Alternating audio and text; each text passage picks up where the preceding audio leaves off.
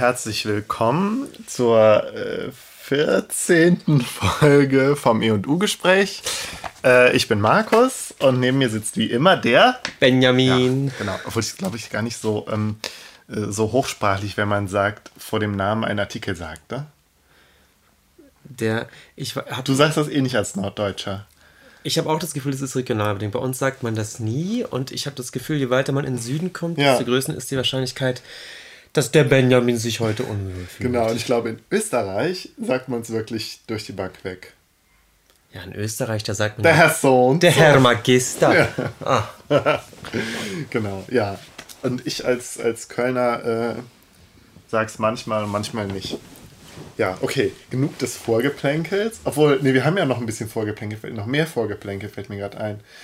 Wegen äh, der letzten Folge, die nicht zustande gekommen ist. Ach ja, das, das, das erklärst du. Wir hatten ein Missgeschick. Also eigentlich gar kein Missgeschick. Du erzählst es einfach mal. Ähm, ja, wir wollten nicht, ich muss auch jetzt wirklich aufpassen, was ich sage, sonst kommen wir in Teufels Küche. Ähm, letztes Mal wollte ich eigentlich über einen Film sprechen, den ich für ziemlich interessant hielt, gerade weil ich dachte, wir können da in der Diskussion über diesen Film auch an einiges anschließen, über das wir schon vorher geredet haben. Äh, und dann stellte sich heraus, und es war wirklich, ich, ich war wirklich so dumm, das erst zu bemerken, irgendwie eine Viertelstunde bevor wir hier den Podcast aufnehmen wollten, dass der Film auf dem Index steht, also dass er indiziert ist und wir ähm, und es eine gewisse Unsicherheit besteht, eine gewisse, gewisse äh, legale Unsicherheit, ob wir jetzt über den sprechen dürfen oder nicht. Überhaupt, ohne uns irgendwie. Äh, ich, ich weiß nicht, ob wir uns dadurch strafbar machen, aber auf jeden Fall begeben wir uns da halt, hätten wir uns da in so, ein- so ein Terrain begeben, was nicht so ganz klar gewesen wäre. Also mir war das auch nicht klar. Wir haben es dann gegoogelt und die Rechtslage ist irgendwie so, dass man für indizierte Werke zumindest keine Werbung machen Genau. darf. Ja. Äh, und es besteht wohl auch so in Blogger- und Podcast-Kreisen so eine Unsicherheit, ob denn nicht ein, ein Hinweisen auf einen Film mit den Worten, ja, der ist total interessant, ob das Ja, nicht also eine von- Rezension, wir hatten ja eine Rezension gemacht sozusagen. Ähm, ja, da besteht Unsicherheit, ob das tatsächlich äh, jetzt irgendwie belangt werden kann oder nicht. Ich habe davon Ja. vorher noch nie gehört. Ich war total baff und habe gedacht, das kann doch überhaupt nicht sein, aber es Ja, ich wusste dadurch durch Second so. Unit, die haben über einen Film gesprochen und die haben sehr deutlich betont, dass sie die geschnittene Fassung ab 16 ähm, besprechen, äh, weil die steht nicht auf dem Index, aber der ungeschnittene oder die ab 18 äh, Version dieses Films ähm, stand auf, steht auf dem Index. Ja. Ich fand es sehr schade, weil der, wir hätten so viel interessante Sachen über den Film vielleicht erzählen können. Hätte ich mir zumindest erhofft. Aber jetzt müssen wir wohl warten, äh, bis einer von uns mit einem Rechtsanwalt verheiratet ist. Ja, dann, dann so. ändert sich das Spiel. Dann trauen wir uns das. Dann trauen wir uns das ja, oder bis er halt nicht mehr auf dem Index steht. Obwohl, also ich meine, es ist ich, ehrlich gesagt so lächerlich, dass der auf dem Index steht, weil da sind ein paar Splatter-Szenen, ja, aber die sind wirklich so in so einem artifiziellen äh, Kontext, finde ich, dass das eigentlich völlig fehl am Platz ist, dass der auf dem Index steht. Finde Nun ich. gut, also heute haben wir zwei un, unindizierte, Ja, genau. unindizierte Themen. Ähm, vielleicht erzählst du kurz, was du vorhast. Wir wollten das ja mal am Anfang kurz mal sagen. Ja, genau. Also ich werde das Thema, ich, ich bin mir noch nicht sicher, wie wir das jetzt überhaupt nennen wollen für den Podcast. Und zwar geht es aber, möchte ich ähm, sprechen über ein, ähm, ein Buch von, von einem ähm, amerikanischen Philosophen Alan Bloom. Das Buch heißt The Closing of the American Mind. Äh, auf Deutsch äh, Der Niedergang des amerikanischen Geistes und äh, die Diskussion um das Buch und inwieweit die sich mit heutigen Diskussionen äh, zusammenbringen lässt. Ja, Das- aber ich bin ja als, erst als zweites dran. Du bist erst als zweites dran und äh, bei mir geht es heute um den äh, amerikanischen Autoren Richard Brautigan. Ja, da sind wir ja gar nicht so weit weg voneinander heute. Ähm, äh, ich sage ganz kurz nochmal ganz persönlich, wie ich zu dem gekommen bin. Eigentlich durch einen totalen Zufall. Ich habe als Jugendlicher bei einem Bekannten, also nicht mal bei einem guten Freund, aber bei einem Bekannten dieses äh, eins seiner ein Richard Brautigan Buch liegen sehen Ja. mit dem äh, seltsamen Titel Sombrero vom Himmel und äh, ich weiß nicht, irgendwie war mir langweilig, ich habe jedenfalls so reingeblättert und Ja. fand das total interessant. Also die, die ganze Geschichte klang total äh, surreal, total sonderbar. Ja. Und ich habe mir dieses Buch dann irgendwie gekauft. Und das war dann so eine, so eine Jugendentdeckung irgendwie. Und ich habe dann mich, äh, glaube ich, quer durch so ziemlich alle Romane von dem gelesen. Es gibt auch Gedichte, ähm, aber da rede ich ja dann gleich drüber. Und das war jedenfalls mein ähm, Richard Brautigam-Erlebnis. Ich habe dann Ewigkeiten jetzt eigentlich überhaupt nichts mehr von ihm gelesen, was vor allem daran lag, dass ich, wie gesagt, eigentlich alles schon gelesen hatte. Und äh, das ist so, so eine literarische Jugendliebe. Und ich habe jetzt extra für den Podcast nochmal in ein Buch äh, intensiver reingelesen. Ähm, der Zauber der Sprache funktioniert immer noch, ja. aber die Handlung, das ist, das ist schon sehr sonderbar. Ich weiß nicht, ob es mir immer noch hundertprozentig gefallen würde, ja. wenn ich ihn jetzt entdecken würde. Ähm, also zu Richard Brautigan selbst, der ist 1935 äh, in Tacoma, Washington geboren und taucht dann Ende der 50er Jahre in der Underground-Literaturszene San Franciscos auf. Ja. Äh, veröffentlicht dort erste kleinere Erzählungen und Gedichte in irgendwelchen Underground-Magazinen und mausert sich dann ähm, in den späten 60er und frühen 70er Jahren wohl zu sowas wie einem Kultautor der Hippie-Generation. Okay.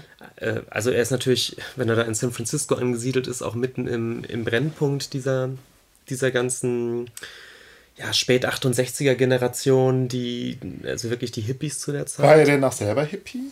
Er sieht so aus. Es gibt hat er lange Haare? Nein, der hat so einen Schlapphut und so einen Vollbart. Okay, ja. Sieht so ein bisschen ja. aus wie der Patterson von. Ähm, von Patterson und Findus. Genau. okay. Mit so einer Nickelbrille. Ja.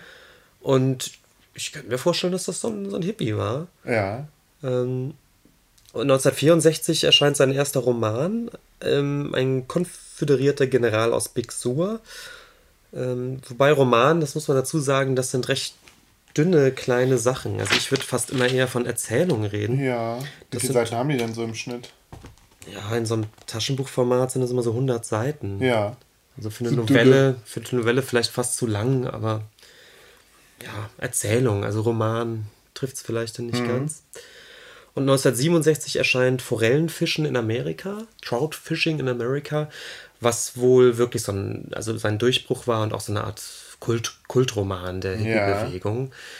Ja. Äh, ich muss sagen, dass ich an dem Roman, obwohl ich den gelesen habe, kaum mehr Erinnerung habe. Ich habe den damals als ein bisschen langweilig empfunden. Ja. 1968 äh, erscheint dann aber in, in Wassermelonen Zucker, in Watermelon Sugar.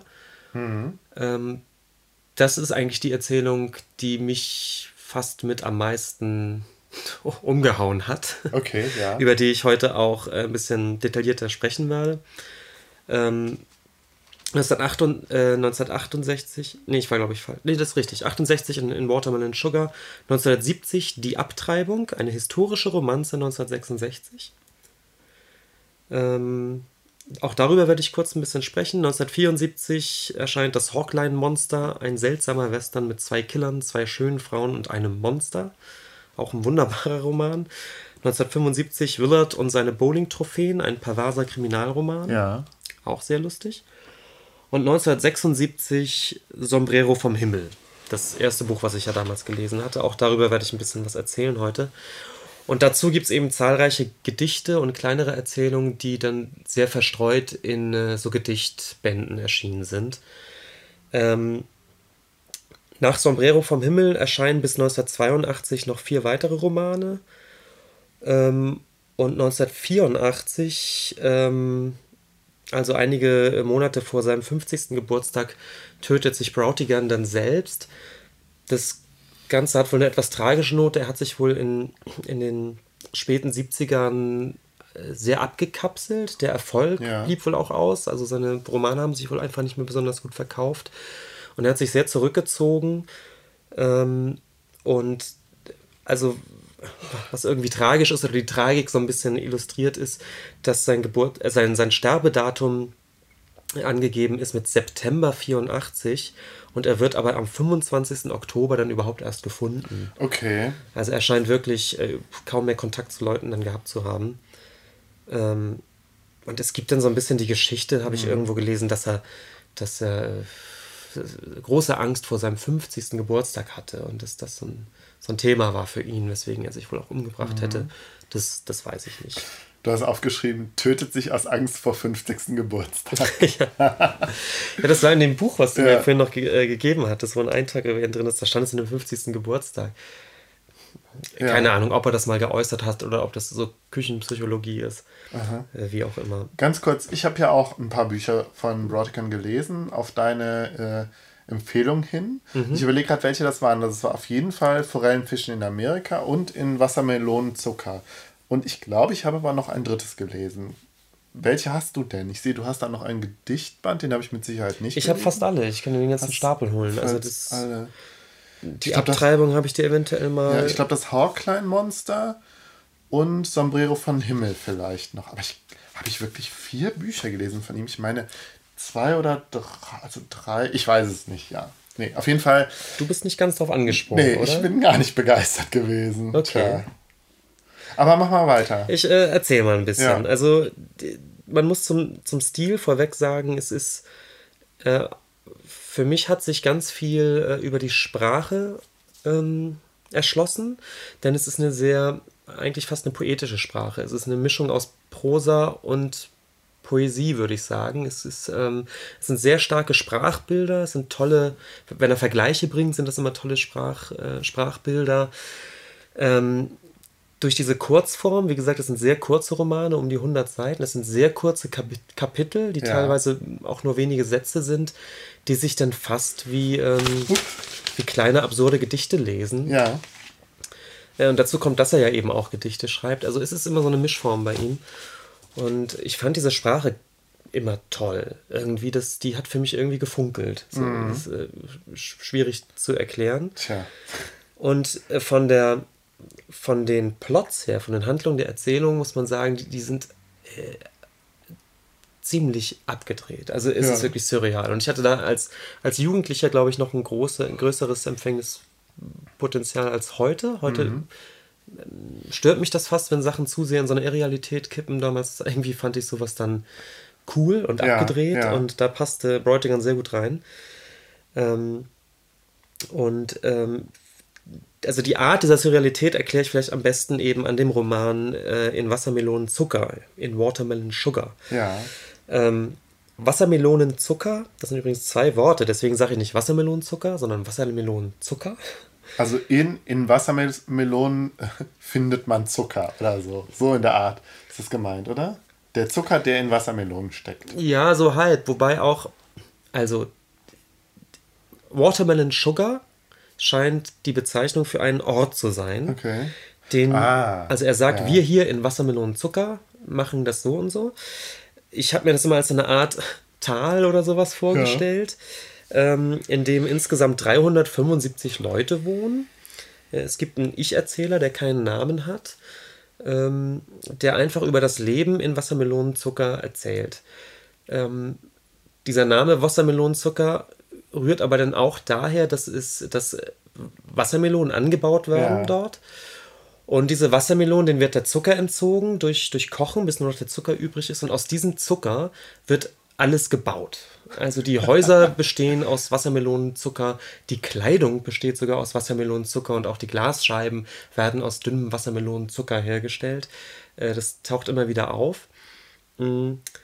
Und innerhalb dieses, dieses Ortes äh, Watermelon Sugar gibt es eine kleine Hüttensiedlung, also die Stadt namens iDeath. Ja, auch mit dem kleinen i geschrieben. Ja, so ein bisschen wie iPod. Ja. Zu, zu einer Zeit, als es den natürlich noch gar nicht gab. Ach ja, wer weiß, aber äh, Steve Jobs und die ganzen Apple-Leute, das waren doch auch alles Hippies, die haben mit Sicherheit Broadgun gelesen. Mit Sicherheit. Ich will es wirklich auch gar nicht ausschließen. Ja. Ich weiß nicht, ob es die These so ein bisschen gibt, aber die Schreibweise ist schon sehr. Aber selbst wenn, wäre das ja auch eigentlich sehr eine sehr lustige Sache, dass sie dann so ein Wort lesen und es das heißt noch I death und das dann aufgreifen für ihre Produkte. Genau, I death ist also sozusagen die, die kleine Siedlung innerhalb dieses, ja. dieses Ortes. Ähm, der Ich-Erzähler wohnt ein ganz bisschen außerhalb dieser Siedlung in einer Hütte. Überhaupt leben alle so in Hütten. Und es ist mir auch nicht ganz klar bis zum Schluss des Romans, ob es überhaupt Strom gibt. Das Ganze wird wirklich so ein bisschen wie so eine Hippie-Kommune beschrieben. Ähm, wo, und also ist wird zum Beispiel beschrieben, dass nachts jemand rumgeht und die Öllampen anmacht an den Straßen und Brücken. Ähm, also ich weiß nicht, vielleicht gibt es gar keinen Strom. Äh, jeder dieser Leute, da wohnt, hat so seine Aufgaben. Es gibt eben den alten Mann, der die Öllampen macht. Es gibt den Lehrer und es gibt die Bäckerin Ja. und die gute Köchin und so. Also es ist alles so ein bisschen so naiver, so wie in so einem Kinderbuch so ein Ja, bisschen. ja. Ähm, nebenbei gibt es ein, eine Art Generalhobby, was dem alle irgendwie so frönen und das Ja. ist Statuen machen.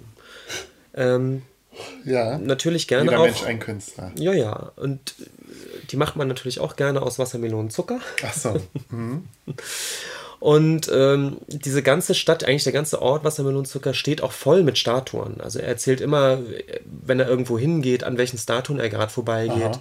Es gibt dann komische Gemüsestatuen, weil wohl früher mal jemand äh, eine, eine Vorliebe für Gemüse gehabt hat. Deswegen stehen überall viele Gemüsestatuen rum. Äh, das ist, und auch das, das ist immer das Schöne, es wird nichts hinterfragt. Keiner fragt, wieso machen die alle Statuen? Wie kommt Ja, man das? Es ja. ist einfach so. Das ist das Hobby. Das macht man halt. Man macht Statuen. Der Ich-Erzähler übrigens macht nicht so gerne Statuen. Das erwähnt er auch irgendwann. Der schreibt lieber ein Buch. Ja. Es gibt dann ähm, äh, ähm, auch irgendwo kurz oder in der, in der Nähe von Ideth, von dieser Siedlung, gibt es die sogenannten vergessenen Werke, die vergessenen Werke, die unüberschaubar groß sind, also die quasi unendlich groß sind, mh, die mit so einem großen Tor umsäumt sind, wo dann, oder da steht ein Tor vor, wo dann drauf, drauf steht, sie, hier beginnen die vergessenen Werke, Achtung, sie könnten sich verlaufen. Ja. Und man traut sich auch nicht so ganz rein in die vergessenen Werke. Man macht da immer nur so Abstecher rein und lungert da so ein bisschen rum und sammelt da geheimnisvolle Gegenstände. Aber die Geheimnis, äh, die vergessenen Werke insgesamt kennt in seinem ganzen Ausmaß keiner, weil sie eben geradezu unendlich sind. Ja. Und es stellt sich so ein bisschen dar wie so eine, könnte man vielleicht so eine postapokalyptische Industriestadt oder sowas. Also da wächst nichts, da leben keine Tiere. Es ist wie so eine verseuchte Ja. Zone, in der eben allerlei geheimnisvolle Gegenstände rumliegen, von denen man überhaupt nicht weiß, wozu die mal gut waren. okay. Und die werden gesammelt, teilweise ob ihrer Schönheit oder auch ihrer Skurrilität. Und das Bild, was sich einem aufdrängt, ist tatsächlich so eins einer, einer, einer postapokalyptischen Stadtlandschaft, Ja. wo dann technische Gerätschaften gefunden werden. Äh, was weiß ich, ein Toaster oder so, von dem man aber überhaupt keine Ahnung hat, was das sein könnte, Ja. weil man ja inzwischen anscheinend in einer Art stromlosen Zeitalter wieder lebt. Also das wird doch gar nicht ganz klar gesagt, ob das jetzt in, in der Gegenwart spielt oder in der Vergangenheit, das Buch. Oder? Überhaupt nicht. Äh, Quatsch, in der Zukunft meine ich. Gar nicht, Hm. gar nicht. Also es gibt überhaupt keine größere Erzählung drumherum. Auch dieses Ja. Postapokalyptische wird überhaupt nie so benannt. Ja, es ja. gibt keine, keine Katastrophe oder sonst was. Es gibt einfach die vergessenen Werke keiner weiß, was das so genau ist. Und da sammelt man ab und zu mal diese Gegenstände. Ja. Ähm, zur, zur Surrealität dieser ganzen ähm, Szenerie vielleicht noch einige Dinge. Es gibt, jeder Tag hat eine bestimmte Farbe, jeder Wochentag, was daran liegt, dass die Sonne jeden Tag eine andere Farbe hat. Ähm, ich habe die Reihenfolge nicht im Kopf, aber Ja. was weiß ich, Montag ist sie gelb, Dienstag ist sie grün, Mittwoch ist sie blau und so Ja, weiter. ja. Und daraus resultiert dann auch noch, dass äh, je nachdem, an welchem Tag ein Melonenkeim gesprießt ist, diese Farbe hat dann der Melonensaft und auch der Melonenzucker. Ja. Ähm, die Sterne sind rot. Das ist einfach so. Und es gibt noch eine ganz schöne Geschichte, dass nämlich früher in der Nähe, also es wird immer gesagt, in den Hügeln äh, haben Tiger gelebt. Ja. Und diese Tiger konnten sprechen und hatten, hatten äh, ganz, ganz schöne Stimmen. Das, also das taucht immer wieder auf. Ja, die Tiger, ja, aber die hatten ja immer schöne Stimmen. Die hatten wunderschöne Stimmen. Man hat ihnen immer gerne zugehört. Und ähm, diese Tiger mit den schönen Stimmen haben, Stimmen haben da wohl in den, in, den, ähm, in den Hügeln gelebt und sind ab und zu nach Edeth gekommen und haben dann eben Leute gerissen. Also die haben sich von den Leuten ernährt Trotz ihrer schönen Stimmen. trotz ihrer schönen Stimmen. Und ähm, diese Tiger sind dann aber irgendwann ausgerottet worden von den Leuten in Wassermelonenzucker, eben weil die einfach eine große Gefahr waren und immer wieder ihre Beutezüge gemacht haben. Und die sind nach und nach dann gejagt und systematisch ausgerottet worden. Ja. Deswegen gibt es die Tiger nicht mehr. Und einige Bewohner, wie auch der Ich-Erzähler, haben aber durchaus noch Erinnerungen an die Tiger. Ja. Also ich weiß, dass eine, eine Bewohnerin sagt irgendwann, ja, die Tiger sind ausgerottet worden, da war ich sechs Jahre alt oder so. Also das ist immer noch so eine Geschichte damals Ja. mit den Tigern. Ähm, und ich würde gerne vielleicht um diese, auch um den Tonfall, das was ich als irgendwie sehr naiv poetisch empfinde, klar zu machen, vielleicht sogar Ja. mal zwei Seiten vorlesen. Ja. Auch da kommen wir natürlich jetzt wahrscheinlich in so eine rechtliche Grauzone, oder? Tja, Benjamin, ich weiß es nicht. Noch haben wir keine Shownotes. Noch, sind Noch haben wir nicht- keine ist das Shownotes. nicht. Also ich, ich werde jetzt ein, ein Kapitel vorlesen aus äh, in Wassermelonenzucker. Äh, das Kapitel heißt Rechenaufgaben. Die Nacht war kühl und die Sterne waren rot. Ich ging unten an den Wassermelonenwerken spazieren. In den Werken verarbeiten wir Wassermelonen zu Zucker. Wir nehmen den Saft von Wassermelonen und kochen ihn so lange, bis nichts mehr übrig ist als Zucker, den wir dann so formen wie dieses, wie dieses Ding, das wir haben, unser Leben. Ich setzte mich auf eine Couch am Fluss. Paulines Erzählung hatte ich Pa Paulines Erzählung hatte mich auf die Tiger gebracht. Ich saß da und dachte an sie und daran, wie sie meine Eltern umgebracht und aufgefressen haben. Wir wohnten zusammen in einer Hütte am Fluss. Mein Vater baute Wassermelonen an und meine Mutter backte Brot. Ich ging zur Schule. Ich war neun Jahre alt und hatte Schwierigkeiten im Rechnen. Eines Morgens, als wir frühstückten, kamen die Tiger herein, und bevor mein Vater eine Waffe packen konnte, brachten sie ihn und meine Mutter um. Meine Eltern hatten nicht einmal mehr Zeit, noch etwas zu sagen, bevor sie starben. Ich hielt immer noch den Löffel für den Brei in der Hand äh, und saß kerzengerade da. Hab keine Angst, sagte eine der Tiger. Wir tun dir nichts. Kindern tun wir nichts. Bleib einfach sitzen, wo du bist, und wir erzählen dir eine Geschichte. Einer der Tiger fing an, meine Mutter zu fressen. Er biss, ihr, er biss ihr einen Arm ab und begann daran herumzunagen. Was für eine Geschichte willst du denn hören? Ich weiß eine gute Geschichte über einen Hasen. Ich will gar keine Geschichte hören, sagte ich. Okay, sagte der Tiger und biss ein Stück von meinem Vater ab. Ich saß lange mit dem Löffel in der Hand da und dann legte ich ihn weg. Ja. Das waren meine Leute, sagte ich schließlich. Das tut uns leid, sagte einer der Tiger. Es tut uns wirklich leid. Ja, sagte der andere Tiger, wir würden das nicht tun, wenn wir es nicht wirklich müssten, wenn, wenn wir nicht mit so absoluter Macht dazu gezwungen würden. Aber es ist der einzige Weg, den wir haben, am Leben zu bleiben. Wir sind genau wie du, sagte der andere Tiger. Wir sprechen die gleiche Sprache wie du. Wir haben die gleichen Gedanken. Aber wir sind Tiger. Ihr könnt mir bei den Rechenaufgaben helfen, sagte ich. Bei was? sagte der andere Tiger. Bei meinen Rechenaufgaben. Ach, bei deinen Rechenaufgaben. Ja, was willst du denn wissen? fragte einer der Tiger. Wie viel ist 9 mal 9? 81, sagte ein Tiger. Wie viel ist 8 mal 8? 56, sagte ein Tiger. Ich stellte ihnen noch ein Dutzend andere Aufgaben. 6 mal 6, 7 mal 7, 7 mal 4 und so weiter. Ich hatte, ich hatte im Rechnen ziemliche Schwierigkeiten. Schließlich gingen den Tigern meine Rechenaufgaben auf die Nerven und sie sagten mir, ich solle gehen. Okay, sagte ich, ich gehe nach draußen. Geh nicht zu weit weg, sagte einer der Tiger. Wir möchten nicht, dass jemand hier raufkommt und uns umbringt. Okay. Die, die beiden machten sich wieder über meine Eltern her. Ich ging nach draußen und setzte mich an den Fluss. Ich bin eine Weise, sagte ich. Ich sah eine Forelle im Fluss, sie schwamm direkt auf mich zu und machte genau an der Stelle Halt, in der das Wasser aufhört und das Land anfängt. Sie starrte mich an. Was weißt du schon? sagte ich zu der Forelle. Das war noch, bevor ich nach Eidath zog. Nach ungefähr einer Stunde kamen die Tiger nach draußen, streckten sich und gähnten. Ein schöner Tag, sagte der Tiger. Ja, sagte der andere Tiger, wunderschön. Es tut uns furchtbar leid, dass wir deine Eltern umbringen und auffressen mussten. Bitte versuch das zu verstehen. Wir Tiger sind nicht böse. Wir müssen das eben einfach tun. Na gut, sagte ich. Und vielen Dank noch, dass ihr mir bei meinen Rechenaufgaben geholfen habt. Nicht zu danken. Die Tiger machten sich wieder auf den Weg. Ich ging nach Eidath hinüber und erzählte Charlie, dass die Tiger meine Eltern aufgefressen hatten. Das ist ja schlimm, sagte er. Die Tiger sind so nett. Warum müssen sie denn nur solche Sachen machen? sagte ich. Sie können nicht anders, sagte Charlie. Ich mag die Tiger auch. Wir haben uns oft prima mit ihnen unterhalten. Sie sind sehr nett und sie können sich interessant ausdrücken. Aber wir müssen sie loswerden. Und zwar bald. Einer von ihnen hat mir bei meinen Rechenaufgaben geholfen. Ja, sie sind sehr hilfsbereit, sagte Charlie. Aber sie sind gefährlich. Was machst du denn jetzt? Ich weiß nicht, sagte ich. Hättest du Lust, in Eidath zu bleiben? fragte Charlie. Das klingt gut, sagte ich.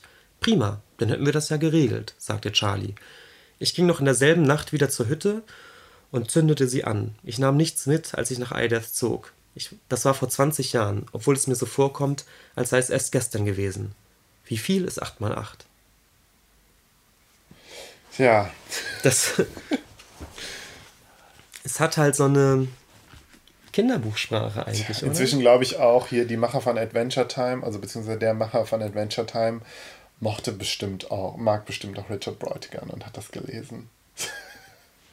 muss ich doch gerade sehr, muss ich mich doch gerade sehr, ähm, musste ich gerade sehr dran denken an Adventure Time. Mhm. Ich habe letztens eine andere kurze Zeichentrickserie gesehen, ähm, Over the Garden Wall heißt die, die auch so, also auch mit so von so zwei Kindern handelt und auch so sehr surreal ist und irgendwie musste ich jetzt auch gerade dran denken. Also keine Ahnung, ich weiß ja gar nicht, wie, wie sehr der Brotigan in den USA ähm, rezipiert wurde, wie, wie verbreitet, also wie bekannt er ist. Ich kann das nicht sagen. So als Kultautor? Ich habe in, in Düsseldorf einen, einen Künstler, ähm, mir fällt der Name gerade nicht ein, einen ziemlich jungen, jungen ähm, amerikanischen Künstler gesehen, ja. eine Ausstellung. Äh, also wirklich so in seinen 20ern jetzt. Ähm, und der hat in einer Installation, das war so eine, so eine Videoarbeit, da lief als Loop ein Gedicht von Richard Bräutigam ja. äh, durch. Wo ich gedacht habe, das ist interessant. Also immerhin gibt es anscheinend so in der Kunstszene Leute, die sich auf Bräutigam anscheinend jetzt wieder beziehen. Ähm, aber ich kann zu der Rezeption kaum was sagen. Ja. Wie wolltest du denn jetzt weiter, also was wolltest du denn jetzt noch ähm, weiter sagen? Also ähm, sonst können, oder sollen wir in die Diskussion einsteigen? Ähm, ich würde gerne noch zwei, zwei Erzählungen kurz umreißen, okay, einfach, ja. um auf dieses Surrealitätspotenzial ja. zu kommen und dann, dann vielleicht allgemein ja. nochmal einsteigen. Mm. Das äh, eine ist äh, eben die Abtreibung, äh, eine historische Romanze 1966. Also 1966 ist ein Titel, die ist von 1970. Ähm, primär die Hauptgeschichte geht auch wieder um einen namenlosen Ich-Erzähler und seine Freundin Vida, die eben abtreiben muss. Ein Kind, was sie von ihm äh, sonst bekommen hätte. Ähm, das geht es um den Trip nach Mexiko. Die fahren nach Mexiko für so eine Abtreibung. Das ist die eigentliche Geschichte. Aber der, der etwas surreale Dreh wieder, der das Ganze so zum Funkeln bringt, ist ähm, der Beruf des Ich-Erzählers. Er ist nämlich Bibliothekar ja. in einer Bibliothek ähm, der besonderen Art. Sie enthält sie alle Bücher, alle möglichen Bücher? Nein, nämlich die Leute gehen dorthin und geben selbstgeschriebene Bücher ab. Und es ist so ein ganz bisschen so wie gerade eben in, in Wassermelonen Zucker, wo die Leute völlig unhinterfragt Statuen machen. Genauso ist es wohl so, dass so ziemlich jeder irgendwann in seinem Leben mal ein Buch schreibt. Das ist einfach so. Ja. Und äh, mit diesen Büchern wird dann zu eben dieser Bibliothek gegangen. Die Bücher sind auch oft handgeschrieben, also es geht gar nicht darum, einen Verlag zu finden und Schriftsteller ja. zu sein, sondern man schreibt eben mal ein Buch. Das tut man einfach. Und man geht dann zu dieser Bibliothek und gibt das Buch ab. Und der Ich-Erzähler hat die Aufgabe, diese Bücher entgegenzunehmen und in ein Verzeichnis einzutragen, wie das Buch heißt, ja. wer das geschrieben hat und in einigen Sätzen, worum es in dem Buch geht. Mhm. Und danach darf der Autor, der das Buch eingeliefert hat, irgendwo in der Bibliothek das Buch hinstellen, egal ja. wo. Ja. Ähm, die Sache ist nämlich, dass diese Bücher auch gar nicht wieder auffindbar sein müssen, denn noch nie ist jemand in diese Bibliothek gegangen um ein Buch auszuleihen oder zu lesen. Ja, okay. Sondern es ist eigentlich eher eine Sammelstelle für diese Bücher. Und da die Bibliothek nicht allzu groß ist, kommt, kommt alle paar Wochen äh, der Freund des Ich-Erzählers, der Foster, mit einem Truck vorbei, holt, ähm, holt einige hundert Bücher ab und bringt die in die Berge in eine Höhle, wo die gelagert werden. Aha. Und damit wieder Platz ist für neue Bücher. Ja. Das ist so. Und das ist sein Beruf. Ja. Ähm, und auch das, was ich eben so schön finde, das wird beschrieben mit einer völligen Selbstverständlichkeit. Also ja, das, ja. So, so, läuft das eben. Und bei dem, bei diesem Buch ist es noch besonders, ist das surreale Moment darin noch, dass es ansonsten völlig eindeutig in der Jetztzeit angesiedelt ist. Ja. Also es gibt, es gibt, äh, das spielt irgendwie in San Francisco oder so. Er erzählt auch sehr genau, wo die hinfahren zur Abtreibung. Und das Ganze spielt wirklich 1966 wieder wie der Romantitel ja auch sagt. Geht es denn um eine tatsächliche Abtreibung in dem Buch? Ja. Genau. Okay. Es geht um eine tatsächliche Abtreibung. Ja. Ähm, und jetzt zum letzten Buch, auf das ich kurz eingehen möchte. Das ist äh, Sombrero vom Himmel von 1976. Ähm, Du weißt, dass ich da immer an den Katz und Gold Comic denken muss. Die Hüte mit den Hüten im Himmel. Genau. Die Hüte fliegen in den Himmel und werden dort zu Bier Bierfilzen gemacht. Ähm, auch hier gibt es eigentlich zwei Erzählstränge. Der eine ist eine Liebesgeschichte eines, ich glaube auch namenloser Erzählers und seiner japanischen Freundin, ähm, die ich gar nicht mehr so ganz zusammenkriege, weil das der eigentlich die weniger spannende Geschichte ist. Und der andere Erzählstrang, der damit, glaube ich, gar nicht zusammenhängt, obwohl ich mir nicht sicher bin, ob der Ich-Erzähler der Liebesgeschichte eventuell gerade die Geschichte von dem Sombrero schreibt. Ja. Das könnte sein. Jedenfalls die eigentliche Sombrero-Geschichte, die erzählt wird, ist, dass ein Sombrero einfach mitten auf dem Bürgersteig aus dem Himmel Ja. fällt und auf dem Bürgersteig landet. Und drei Leute beobachten das, nämlich der Bürgermeister, der Vetter vom Bürgermeister und ein Mann, der keine Arbeit hat. Und ähm, alle wundern sich, wo dieser Sombrero jetzt herkommt. Und der Vetter vom Bürgermeister denkt sich jetzt, ich muss unbedingt diesen Sombrero aufheben und ihm den Bürgermeister geben, denn Ja. eines Tages möchte ich selbst Bürgermeister werden. Und genau solche Situationen wie diese hier, da kann ich beweisen, dass ich äh, zum Bürgermeister tauge. Und wenn ich das jetzt tue, dann hätte, wäre der Bürgermeister beeindruckt von mir und wird vielleicht später Werbung für mich machen. Und der Mann, der keine Arbeit hat, denkt ganz ähnlich. Der denkt auch, ich muss unbedingt diesen Sombrero aufheben, denn äh, daran hängt eventuell, ob ich jemals wieder Arbeit habe oder nicht. Und wenn ich jetzt den Sombrero aufhebe und dem Bürgermeister diesen Sombrero gebe, dann sorgt er vielleicht dafür, dass ich wieder einen Job habe. Wenn ich hier aber nur regungslos stehen bleibt, bleibt dann wird es mit mir nie weitergehen. Ja. Und ähm, der Vetter vom Bürgermeister tut dann aber den ersten Schritt und fasst diesen Sombrero an und der ist eiskalt. Ja. Der ist also fast schmerzhaft kalt. Und ähm, zuckt dann zurück und lässt den Sombrero wieder fallen. Und es kommt dann zu so einer Art Kabelei, wer diesen Sombrero dann jetzt nochmal aufheben darf. Eben der, der Mann, der keine Arbeit hat oder der Vetter vom Bürgermeister. Und irgendwann wird dem Bürgermeister ist zu bunt und er hebt einfach diesen Hut auf, Ja. der tatsächlich sehr kühl ist. Und daraufhin brechen der Vetter vom Bürgermeister und der Mann ohne Arbeit in Tränen aus, weil die, der Vetter des Bürgermeisters denkt, jetzt werde ich niemals Bürgermeister. Und der Mann ohne Arbeit denkt, jetzt werde ich niemals eine Arbeit finden, jetzt wo ich hier so gescheitert bin äh, in dieser Sombrero-Geschichte. Und äh, der Bürgermeister steht da mit diesen beiden weinenden Personen und versucht die beiden zu beruhigen, was überhaupt nicht funktioniert. Und es scharen sich jetzt langsam immer mehr Leute um diese Szenerie, Ja. die natürlich auch irgendwie sonderbar ist, diese beiden weinenden Menschen und der Bürgermeister. Und die Leute beginnen zu tuscheln und zu sagen, was ist denn hier los? Warum heulen die? Was hat der Bürgermeister denn getan, dass die Leute heulen? Und wieso kriegt der Bürgermeister die nicht beruhigt? Und diese Menschenmasse wird immer größer und, ähm, und äh, irgendwie entwickelt sich das Ganze durch, durch, durch, eine Verkettung von ganz seltsamen Dynamiken und Zufällen zu einer Art Massenpanik. Ja. Also es gibt dann Leute, die langsam durchdrehen, weil die wissen wollen, was los ist und es äh, fliegen dann die ersten Fäuste. Irgendwann fällt der erste Schuss und dann Ja. kommt noch so ein ganz komischer Zufall, dass es ganz, dass ganz in der Nähe gerade ein, ähm, ein Güter, äh, ein, ein, eine Eisenbahn, ein Güterwaggon steht mit Waffen. Äh, mit Waffen, die eigentlich gerade äh, in einen äh, Armeestützpunkt geliefert werden sollten, der wird dann aufgeknackt und es kommt wirklich zu einer, einer, einer riesen, einer Art Bürgerkrieg in dieser Dann Stadt. passen das Internet-Meme zu That escalated quickly. That escalated quickly, genau.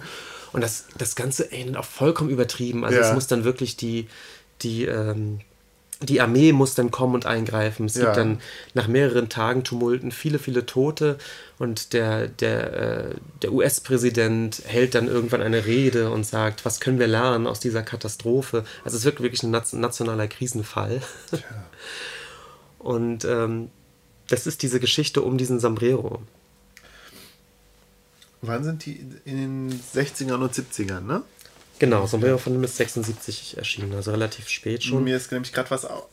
Also ich hatte so ein paar Assoziationen, nämlich zu Büchern, die aus der Zeit stammen und auch so ein bisschen aus so einem Hippie 68er Kontext stammen oder so in dem Milieu vielleicht oder in dem darauf folgen, also in den von der Generation irgendwie gelesen und wertgeschätzt worden in Deutschland, muss ich da seltsamerweise an Michael Ende denken und Momo und so, warum auch immer. Und dann, dann ist mir aber aufgefallen, dass bei Richard Brautigan im Gegensatz zu zum Beispiel Michael Ende ähm, das ja relativ mo so moralfrei ist. Vollkommen. Und das fand ich jetzt, also gerade als du es mir nochmal erzählt hast, sehr angenehm. Mhm. Also es steckt irgendwie, also auch wenn das natürlich durchgeknallte Geschichten sind, es steckt irgendwie keine, keine 68er Moral drin. Oder also weiß ich nicht. Überhaupt nicht. Ne? Auch wenn jetzt gerade auch, auch, die letzte Geschichte könnte man natürlich als ein Plädoyer irgendwie gegen den Krieg und so ansehen und so, aber so wirkt es eigentlich gar nicht. Es wirkt eigentlich als eine relativ intentionslose Erzählung. Ja, es ist, es ist schwer, es, mir wird es auch schwer von eine Moral rauszulesen. Man ja. könnte ja auch sagen, es, es stellt sich gerade gegen so eine übertriebene. Also dadurch, dass ja aus einer völligen Nichtigkeit so etwas, mm. so eine Massenpanik... Ja, ich glaube, da müssen wir jetzt müssen wir gar nicht weiter versuchen zu interpretieren. Ich weiß auch gar nicht, warum ich ausgerechnet auf Michael Ende gekommen bin. Aber vermutlich auch an dieses Setting von Momo, wegen der... Ja, dieses Fantastische natürlich. Ja, ja, natürlich das Fantastische auch, ja. Hm. Ähm, und du hast einen lustigen Bezug ähm, mit denen, also alle schreiben ein Buch so und alle machen Statuen. Da sind wir natürlich ganz schnell wieder bei der letzten Folge bei Joseph Beuys, weil das, was Brautigan da beschreibt, das ist das ja realisiert. Jeder Mensch ist tatsächlich ein Künstler. Ja. Vielleicht nicht unbedingt im Beuyschen Sinne, aber. Und, und du hast bei Brautigan da natürlich mh, hm, so Routinen, so was machen Leute im, in ihrem Leben so sozusagen. Und wenn sie jetzt in unserer realen Welt irgendwie einkaufen gehen und, äh, äh Quatsch, äh, einkaufen gehen, äh, arbeiten gehen und einkaufen gehen, so, machen die Leute, haben die Leute da ihre, halt ihre ganz unkapitalistischen, äh, äh rein genau. nach künstlerischen, äh, ähm, an, an, an, Kunst ausgerichtete äh, Tagesroutinen und machen ja. ihren Kram. Und es hat wirklich. Aber letztlich genauso seltsam sind, aber auch nicht, eben nicht ja, die, ja. Die, die, sinnlos sind, also sinnlos mhm. im, im, im, eben kapitalistisch gedacht, weißt du, man, die machen so Statuen und dann stellen sie die aber halt ja. einfach hin. Und die Stadt ist halt voll mit diesen Statuen. Mhm. Und es, es hat ja schon was wirklich von so einer Hippie-Idylle, ne? Also man, ja. man kann sich ja schon so eine, so eine Bauwagen-Kommune vorstellen, eben gerade weil es immer um Hütten geht. Und äh, die Leute besitzen auch kaum was. Das ist der Ich-Erzähler von äh, aus Wassermelonenzucker erzählt zum Beispiel, ich besitze genau neun Dinge.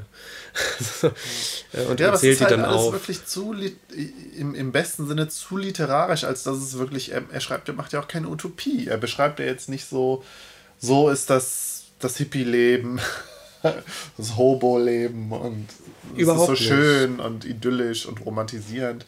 Nö, es ist einfach also er verrückt es wirklich in so, in so eine Art, mir kam es immer vor, gerade mit diesen Tigern mhm. natürlich, in so ein märchenhaftes Setting rein, womit ja jede Sozialutopie schon wieder so ein bisschen gestoppt ist, weil dafür ist es einfach zu abgedreht. Ich glaube, mir ist jetzt auch der Bezug zu Michael Ende wieder eingefallen, weil bei, bei Michael Ende ist es ja sowohl bei Momo als auch bei, ähm, vor allen Dingen bei der unendlichen Geschichte immer so, die Fantasie so ist so das Positive. Mhm. So.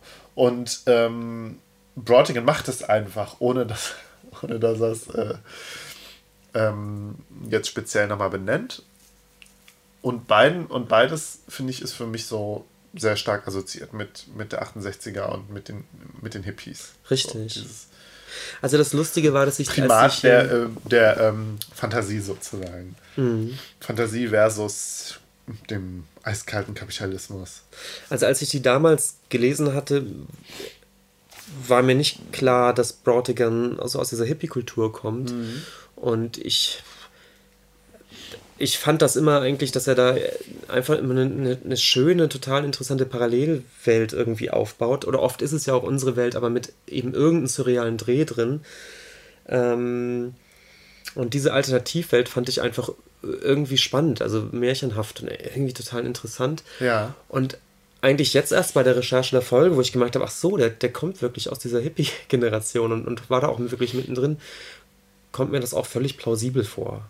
Mhm. Ähm, also da ergibt es plötzlich einen Sinn, auch so diese, diese, diese spinnerten Welten so zu erschaffen. Ja, ja. Und eben im Gegensatz eben zu so richtigen Fantasy-Literaten, die halt eine völlig durchstrukturiert so eine Gegenwelt nee, das erschaffen. Ist keine Fantasy, nee, genau. Das ist ja keine Genre-Literatur, die da schreibt. Eben, es ist, es ist viel naiver auch, ne, im ganzen Sprachduktus. Ja. Es ist es ist, und das ist erzählt einfach. Was ich ja nicht so toll fand. Ich weiß nicht. Ich, ich fand es interessant, dass ich wirklich gar nichts mit dem anfangen konnte, während ich ja, ich meine, du hast ja auch aufgeschrieben, das ist ja auch mal wieder postmoderne Literatur, ne? So wird zumindest eingeordnet.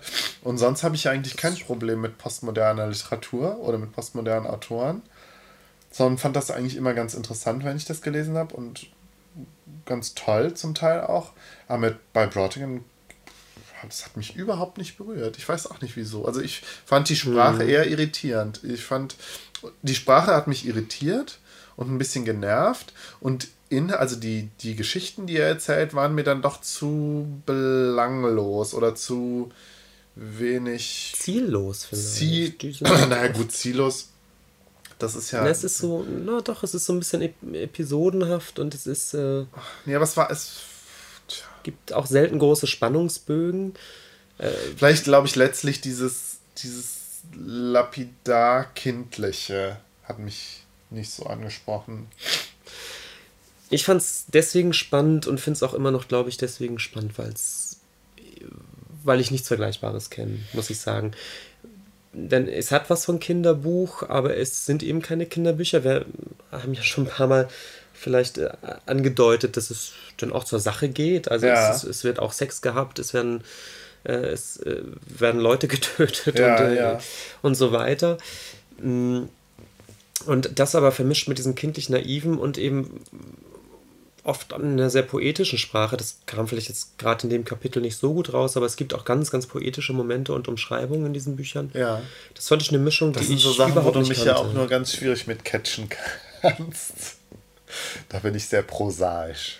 Im doppelten Wortsinne. Ach, ich kann mich, ich weiß nicht, der hat, wie gesagt, die Sprachbilder und es gibt immer so Vergleiche, die schüttelt er so aus dem Handgelenk, die sind schon immer gut. Also auch, ich weiß es nicht. Irgendwelche Tunnel, in die man reingeht und die sind die völlig lichtlos und dunkel wie ein Ohr. also, also, so, ja. so die, also, also gar nicht mal besonders poetische Sprachbilder, nee, sondern so, so kleine Gedanken und denkt, es ist einfach witzig. Das, ich, ich mag das mhm. sehr. Und das kann der gut. Ähm, ich hatte eigentlich ursprünglich noch vor, auch noch ein paar Gedichte vorzulesen. Das spare ich mir jetzt, weil es zu lang wird. Die ja. Äh, ganz oft total belanglos sind, aber einige funkeln dann aber auch sehr. Ja, das, ja. Ist, das ist sehr schön. Vielleicht könnten wir fast abschließend noch sagen oder auch mutmaßen, warum eben die Art von Literatur anscheinend zum Ende der 70er hin irgendwann nicht mehr funktioniert hat. Ähm, ich glaube, da war natürlich dieser ganze Hippie-Traum auch doch extrem ausgeträumt. Ja. Ne? Also die Hippies sind ja dann auch ausgestorben. Und äh, zu den 80ern hin hat sich ja viel auch in der, gerade in der, in der Pop- und Jugendkultur, die hat sich da grundlegend gewandelt. Dann kommt Punk auf, das Ganze wird ja. viel aggressiver. Ähm, da passt, glaube ich, diese Art von, von, von märchenhafter Spinnerei, diese hippiehafte Spinnerei, wahrscheinlich auch einfach nicht mehr in die, in die, in die Jugendkultur so oder in die, ja, in die Zeit einfach, ja, oder? Ja. Hm. Also ein Lesetipp. Ja. In Deutschland übrigens sind fast, also ich glaube, es ist nahezu das ganze Werk von Brautigan ist Anfang der 90er bei Rowold erschienen ja. in so dünnen Bändchen, auch damals extra, extra dann neu äh, übersetzt. Von Harry Rowold persönlich? Nein, von Günther Ohnemus. Aha. Und ähm, es gibt aber, das habe ich vorhin so aus dem Augenwinkel gesehen, es gibt dann noch zahlreiche Neu, Neuerscheinungen, zumindest ausgewählter Erzählungen und einiger Gedichtbände. Ähm, aber dieses, dieses, ich glaube, lückenlos, das lückenlose Werk ist, glaube ich, in den 90ern das letzte Mal hier überhaupt ja. äh, erschienen. So, ähm, mein Thema ist etwas theoretischer oder ja, vielleicht schon, könnte auch sagen, historischer und ist ein bisschen komplexer und auch vielleicht ein bisschen schwerer umreißbar. Mal gucken.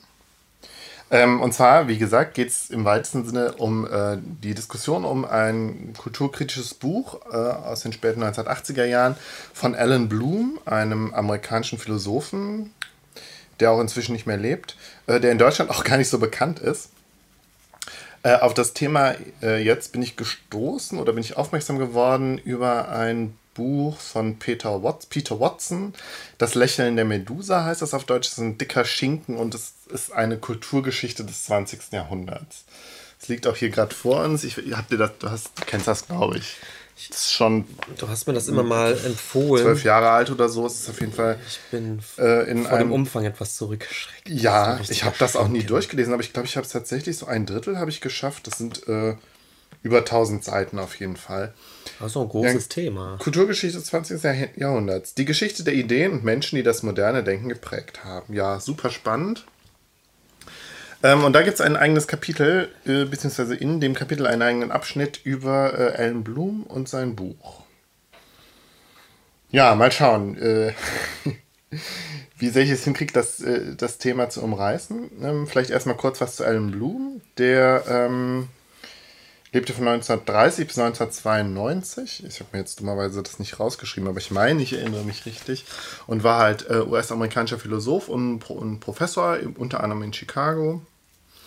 Ähm, laut Wikipedia ist er als Philosoph vor allen Dingen von Platon, Rousseau, Nietzsche und äh, Leo Strauss beeinflusst worden. Leo Strauss ist in Deutschland gar nicht so bekannt, aber in, äh, in, in den USA doch gerade für die neuere Philosophie doch recht bedeutsam. Ich glaube, er ist auch so ein bisschen, gilt so als Vordenker der Neokonservativen.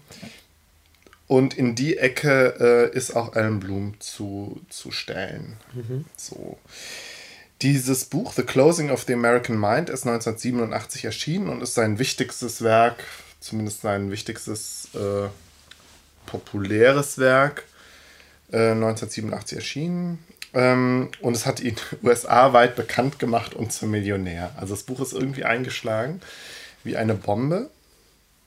Hm, vielleicht ganz interessant für so ein Buch, was eigentlich ja doch recht schwer zu lesen ist und ja, ein theoretisches Thema, also sehr theoretisch und Bezug auf, auf Universität. Also ja, also interessant auf jeden Fall, dass das so eingeschlagen ist. Wie heißt das? The Closing of the American Mind, auf Deutsch der Niedergang des amerikanischen Geistes. So. Ich gestehe auch direkt, ich habe das Buch nicht gelesen. Das ist auch ein dicker Wälzer. Und äh, es ist auch nur noch antiquarisch erhältlich auf Deutsch. Auf Deutsch heißt das ähm, Der Niedergang des ähm, amerikanischen Geistes. Ähm, ich wollte in der Stadtbücherei Köln mal reinschauen, aber die hatten das da gar nicht. Was ich auch bemerkenswert finde, dafür, dass das in den USA so, äh, ähm, so ein wichtiges Buch war. Tja, worum geht es in dem Buch? Also ganz, ganz, äh, zusammen, ganz kurz zusammengefasst, es ist ähm, ein kulturkritisches, eine kulturkritische ähm, Bestandsaufnahme der, äh, der ähm, Bildung oder der Bildungslandschaft und dem, was an den Universitäten passiert seit den 50er Jahren. Beziehungsweise, also er beginnt irgendwie in den 50ern und endet dann in den 80ern und beschreibt das Ganze die ganze Zeit ähm, als eine Verfallsgeschichte. Also die Bildung hat nachgelassen, ist so sein, eines der, der Kernaussagen, die er trifft. Mhm. Mhm. Aber nur in Bezug auf Amerika. Ja, ja, ja, ja, bezieht okay. sich. Und ich versuche das jetzt mal, also ich ähm, da ich das Buch nicht gelesen habe, beziehe ich mich jetzt auf das, was Peter Watson in seinem Buch geschrieben hat und versuche jetzt anhand dessen äh, das mal so ein bisschen nachzuvollziehen. Mhm. Also, laut Bloom konstatiert Watson, äh, nein, umgekehrt, laut Watson konstatiert Bloom eben diesen Rückgang der Bildung unter Studierenden seit Ende der 1960er Jahre, im Zuge eben der 1968er Bewegung und der anderen so, neuen sozialen Bewegungen in den USA, also die, äh, die antirassistische Bürgerbewegung und Frauenbewegung, Schwulenbewegung, in dessen Kontext ähm, einen Rückgang der Bildung unter den Studierenden. Und äh, während die früher in den 50ern noch wirklich sehr ernsthaft sich auseinandergesetzt haben mit Philosophie und Literatur, seien diese halt nur, nur, nur nunmehr eher ja, politisiert irgendwie und ähm, vor allen Dingen eben der Rockmusik und den Drogen verfallen. Also er ist da schon, Blum ist da schon, ich habe ein paar Zitate gelesen, schon relativ drastisch in seiner Ablehnung von diesen modernen Phänomenen, ja, also mhm. Im, im weitesten Sinne auch jugendkulturellen Phänomenen. Mhm.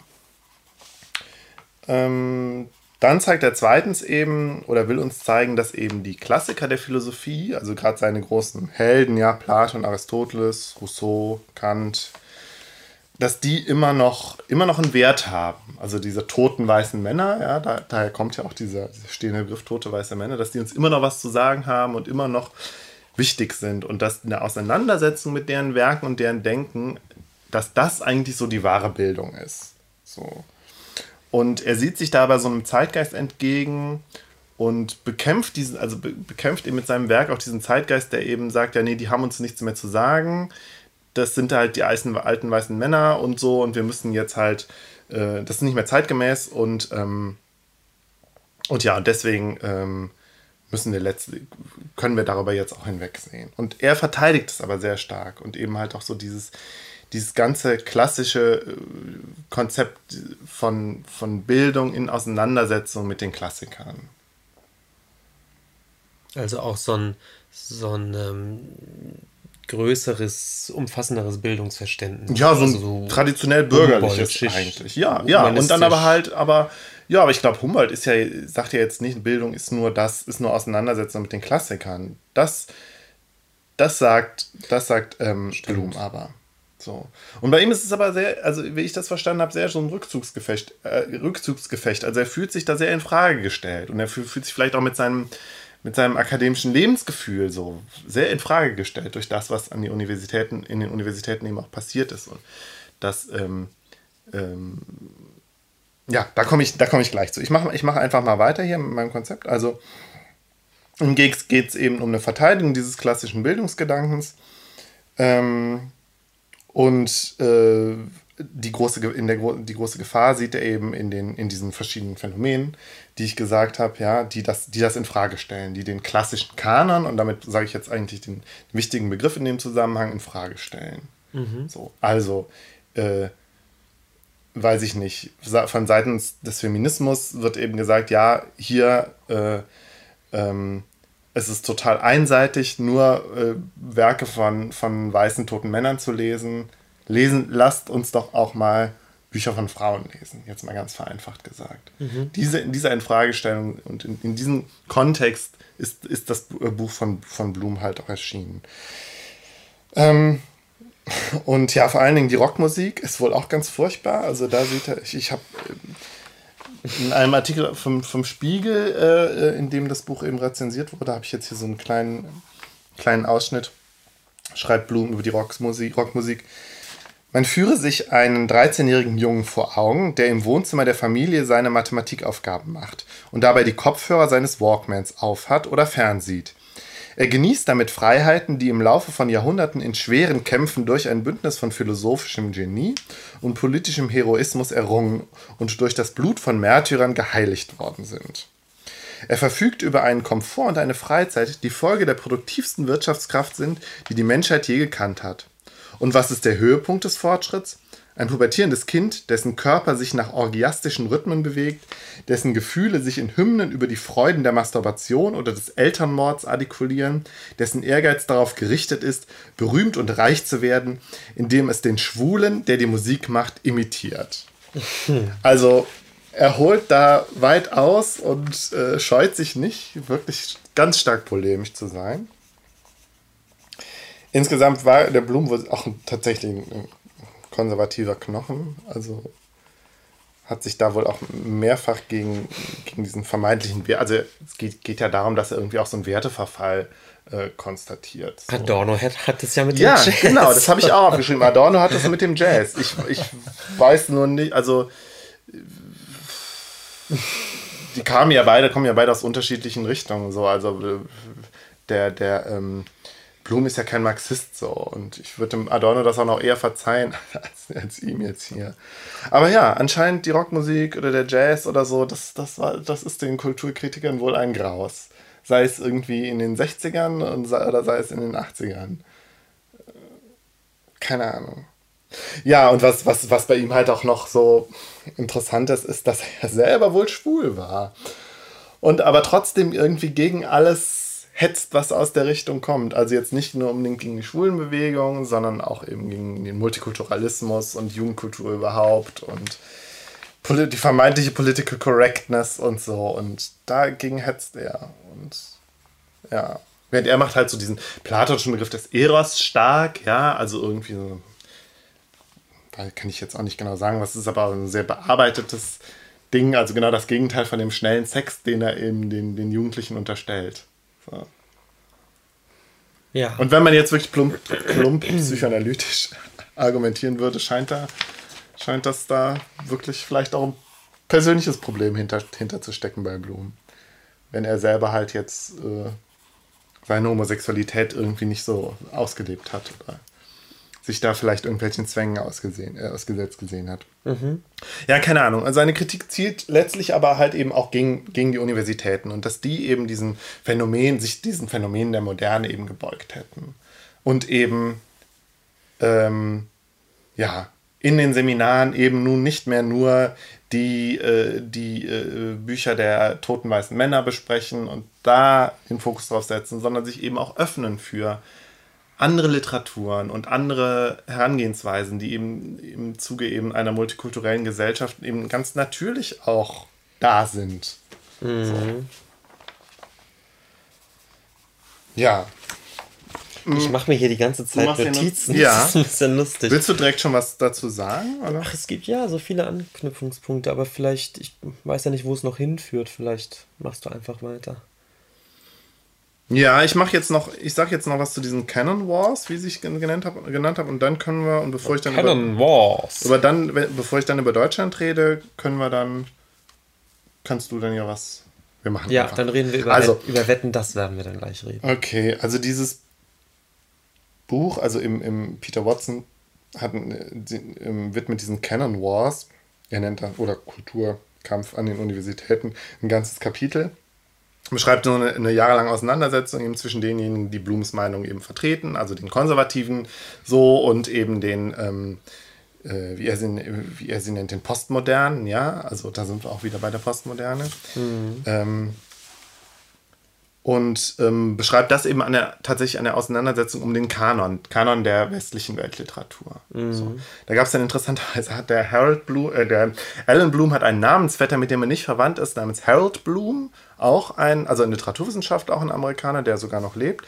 Und der hat in den 90er Jahren, äh, 1994, ein Buch rausgegeben, The Western Canon, äh, in dem er eben erstmal eine Liste, tatsächlich einen Kanon erstellt der westlichen Literatur und den eben vehement verteidigt. Mhm. So, und auch eigentlich das, was Alan Bloom, wo Alan Bloom schon darauf gezielt hat, nochmal dezidierter macht und, und Harold Bloom sagt, das sind die wichtigsten Werke und darauf ruht unsere Kultur. Und mhm. Wir müssen uns weiterhin mit denen beschäftigen, wenn wir diese Kultur sozusagen bewahren wollen. Ja, wir haben also diese, diese eine Auseinandersetzung zwischen den, zwischen den Traditionalisten, den konservativen Traditionalisten, die eben das, die alte Vorstellung der Universität, wie sie noch bis in die 50er Jahre als ein sehr elitäres Ding, sehr elitäres bürgerliches Ding eben und ein weißes Ding, gerade in den USA ist natürlich auch wichtig zu sagen, und eben männliches Ding verteidigen. Ähm, dann aber, aber äh, ohne das jetzt so zu benennen, so, mhm. sondern das immer auf dieser Ebene der Theorie machen, so in ihrem so, wir müssen uns, müssen uns mit den Werken auseinandersetzen. Also es wird, es ja, wird ja nicht polit, ähm, also äh, die Blooms sind ja äh, sind ja nicht äh, explizit politisch und sagen so, wir wollen das jetzt, wir wollen jetzt hier unsere, unsere Plätze verteidigen, sondern sie machen das ja durch, durch ihre, Wissen, ihre Wissenschaft. Mhm. So, indem sie das wissenschaftlich zu legitimieren versuchen. Mhm. Ja, und ähm, ich weiß nicht, also es gibt zum Beispiel 1996 ist dem ähm, Buch, also unter vielen Entgegnungen der, geg gegenüber den Blooms, ist 1996 ein Buch erschienen von Lawrence Levine, The Opening of the American Mind, in dem er äh, eben gegen die Blooms argumentiert und unter anderem halt auch sagt, ja, den, den, den Kritikern des Kanon oder der, den Kritikern der, der, ähm, der, der bisherigen Universität, der bisherigen, der bisherigen Bildung, die wollten den Kanon ja nie abschaffen, sondern höchstens ergänzen oder kontextualisieren. So. Woran vielleicht auch nochmal klar wird, wie sehr der, äh, der, der Alan Bloom und der Harold Bloom vielleicht auch wirklich einfach von so einer Angst getrieben worden sind, dass man ihnen was wegnehmen wollte. Mhm. In Deutschland gab es vielleicht eine ähnliche Diskussion, um, vielleicht geführt von Dietrich Schwanitz, der sagte ja auch was, mit seinem Buch Bildung. Alles, was man wissen muss. Genau. Und dann hat er ja auch das noch so. Ein, viel später, oder? Das war nee, es war, in den, nee, es war in den späten 90ern wohl auch. Ja, gut, gerade. Obwohl ich weiß, ich habe mir jetzt, ja, der Schwanitz hat ja auch so ein Buch geschrieben, so einen Roman geschrieben, der Campus, wo er sich auch genau und auch aus so einer eigentlich sehr ekligen Perspektive auch mit so Universitätspolitiken auseinandersetzt und mit, ja, letztlich aus so einer mh, mm, antifeministischen Sicht praktisch, würde ich schon sagen, ähm, mh, sich damit auseinandersetzt, was jetzt, was es jetzt bedeutet, dass jetzt irgendwie feministische ähm, Gesichtspunkte irgendwie un inneruniversitär eine Rolle spielen. Und dass er da, dass er sich darüber eben mokiert in, in seinem Buch Der Campus. Mm. Ja, bevor ich jetzt versuche, Anknüpfungspunkte zu finden zu dem, was irgendwie in der letzten, in der letzten Zeit, in der jüngsten Zeit in Deutschland noch diskutiert wurde, vielleicht springen wir direkt, jetzt direkt zu deinen Anmerkungen. In die Diskussion. Ja. Also, ich höre so ein bisschen raus, es gibt ähm, es gibt so ein, also ich interpretiere das ein bisschen so, mhm. es, es, gibt so ein bisschen die Angst, dass sozusagen der Kit, der die Kultur so zusammenhält, ja. Äh, eben ein, ein Kanon oder einen kollektiven Wissens, äh, ein kollektives Wissen, was jeder hat, ein Bildungswissen, was jeder hat. Und dass dieser, dass dieser, dieser Kit sozusagen auseinanderbricht, wenn, äh, wenn eben so ein Bildungskanon nicht mehr vorhanden ist. Mhm. Und deswegen, vielleicht auch deswegen diese, diese Angst oder dieses Raufhauen auf so Rockmusik, wo es vielleicht doch noch mehr auf, auf so ein individu individuelles Erleben hinauszielt. Ja, also man sitzt nicht mehr in der Studierschube und schafft sich einen Wissensspeicher an, der eben mit diesem, mit diesem. Wissensspeicher ist ja schon viel zu technokratisches Wort. Es geht ja wirklich ja. in diesen, bei diesen diese Verteidigung des alten, des, des klassischen Bildungsideals geht es ja wirklich um eine ganz fundamentale, ganz, auch eine ganz intensive und sehr arbeitsreiche Auseinandersetzung. Klar, gut, ja. das eine ist also, ja. Und das ist natürlich genau das Gegenteil, als zum, zum, zu Rockmusik tanzen zu gehen. Hm. Und das ist, ähm, und bei, bei Blum ist das ja so, und das ist auch bei Adorno so, weißt du? Da ist halt diese, diese klassische Bildung, die Auseinandersetzung mit den, mit den Werken und so, äh, mit den, mit den ähm, Werken der ähm, philosophischen Tradition, ist das immer, geht es ja ganz stark eben auch um so äh, Ausbildung eines autonomen Individuums. So, und um letztlich um Emanzipation, um frei zu werden, irgendwie auch von, von, ähm, von, der, von, der, von gesellschaftlichen Zwängen, zumindest geistig und so. Also das ist ja ganz stark. Und da die Jugendkultur und alles, was damit assoziiert ist, wird eben dann verstanden als, das ist oberflächlich, es ist, es ist irgendwie auch demagogisch und es macht, es, es ist eben genau das Gegenteil. Es bringt eben keine autonomen Individuen, sondern irgendwie nur nur Herdentiere oder so mit sich. Ich habe jetzt aber, ich glaube, ich habe dich jetzt. Äh, ja, irgendwie, ja, witzigerweise dreht sich das ein bisschen im Kreis, weil es fast das Gegenteil von dem ist, was ich gerade vermutet hat. Okay, ja. Ich habe gedacht, dass er der Meinung ist, so ein, ein Bildungsfundament, was alle mhm. teilen, sei eben gerade wichtig, um eine Gesellschaft und eine Kultur zusammenzubinden oder ja, zu das, definieren. Das, ja. Und dass dagegen eher die, diese Jugendkulturen steht, die eher auf Individualisierung äh, und, äh, ja, aber er würde sagen, das ist eine falsche Individualisierung. Also, beziehungsweise Adorno würde ganz klar sagen, das ist eine falsche oder eine Pseudo-Individualisierung. Aber witzig, dass er wiederum da die Gefahr sieht, also eben gar nicht den, dass die Gefahr der Individualisierung sieht, sondern eher der Zusammenrottung und sagt, nein, nein. Das war, ja, bei Adorno, ja, das, also da, da kenne ich mich jetzt auch selbst zu wenig aus, auch was die ganzen philosophischen Begriffe anbelangt. Aber ich, ich habe immer das Gefühl, es steht immer so entgegen, also steht so, dass das einsame, aber freie, autonome Individuum, das diesen Status er erlangt hat durch einen ganz arbeit arbeitsreichen Prozess der Bildung in Auseinandersetzung mit den philosophischen Werken.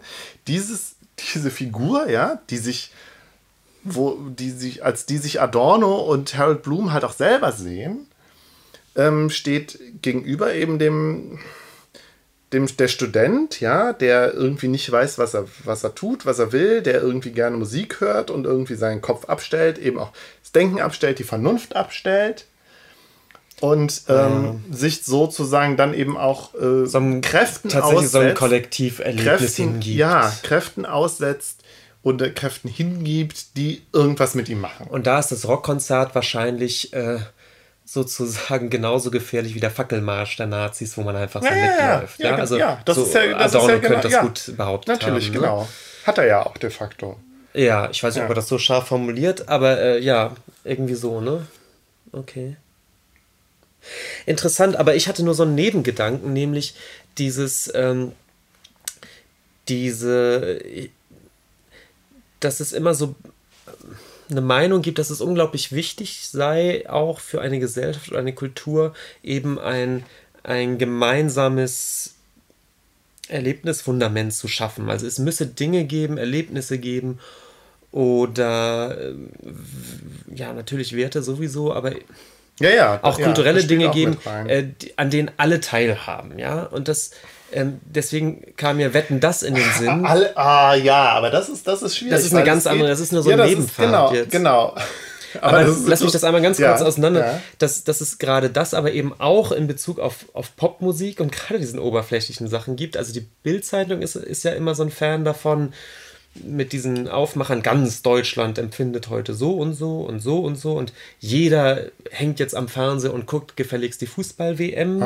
Also da wird immer so ein Gemeinschaftsgefühl nochmal beschworen, weil wir ja alle gerade mit den gleichen Sachen mitfiebern. Und so einen ähnlichen Geist hörte man auch immer raus, als Wetten das jetzt vor die Hunde ging. Ach, da geht die letzte Sendung, wo noch klein und groß und alle, alle durch alle Schichten hindurch, alle vom Fernsehen gehangen haben, angeblich, um diese Show zu gucken. Und dass sowas aber auch ganz wichtig sei für eine Gesellschaft oder sogar eine Kultur. Ja. Und äh, die, die Angst davor, dass es sowas nicht mehr gibt, dass dann eine Gesellschaft eben auch einfach mal auseinanderbricht in Milieus oder sowas. Ja, aber das ist ja so ein ganz grundlegendes oder das, das grundlegende Motiv, Motiv von so Kulturpessimismus. Dass es immer schlechter wird. Dass ein, eine Verfall, die Kultur ist eine Verfallsgeschichte. Dieses Motiv hast du dann ja selbst bei dem, was die Bildzeitung schreibt, aber es hast du auch bei Harold Bloom oder bei Adorno oder was weiß ich bei wem. Da natürlich noch auf so. vielleicht auf einem höheren Niveau, weil ja, es natürlich, da um, um so Bildung geht und bei anderen geht es eben nur um Wetten das. Aber irgendwie ist, ich finde die Argumentation ist immer so ein bisschen gleich. So, so dieses. Also wir müssen ganz klar machen, Harold Bloom und Adorno hätten, äh, hätten die Nase gerümpft über Wetten das und für ja. die wäre das eben Kulturindustrie. Also Adorno sagt Kulturindustrie, ich weiß nicht, was, was, was Alan Bloom sagt. Ähm, ja, klar. Ich, ich aber du stellst, du, du, du kommst da sozusagen durch die Hintertür auf, mein, auf einen meiner Kritikpunkte eben halt an so kulturkritischen Ansätzen, weil letztlich ist es immer das Gleiche. Letztlich sind es ja immer diese Verfallsgeschichten. Letztlich ist es immer dieses, ähm, alles wird schlechter und die Jugend von heute ist nicht mehr das, was sie mal war. So. Das ist ja eigentlich 100%, 100 aller, äh, aller dieser Diagnosen die sind dann mal ein bisschen intelligenter und ich würde sagen, so äh, Adorno und Horkheimer mit, der Kultur, mit dem Kulturindustrie-Kapitel und so, das ist schon so, so komplex ist es dann später, glaube ich, nicht mehr geworden. Also was ja auch interessant ist, das habe ich mir auch aufgeschrieben, ja. Dass er sagt, er, er kommt von, aus dem Geist einer der goldenen 50er Jahre, wo, wo alle sich noch gebildet haben sozusagen und sieht dann... Bis in, in die 50er, ja. Bis ja. in die 50er und sieht in den 60er, 70er Jahren dieses, diese Politisierung äh, de, und der, der Verlust an, an Bildung. Und dass man aber heute sagt, es gab die goldenen 60er, 70er Jahre, wo sich die Studenten noch politisiert haben. Und das findet ja heute leider gar nicht mehr statt. auch, ja, ja, auch der Pessimismus geht ja. Heute sagt man ja toll, damals haben die zumindest noch für was eingestanden. Und da gab es eine. Da, da, jetzt wird ja die Politisierung doch sehr sehr glorifiziert. Ich glaube, da musst du aber auch nochmal gucken, wo sprichst du jetzt über eine US-amerikanische Diskussion, über eine Deutsch, äh, deutsche oder europäische Diskussion.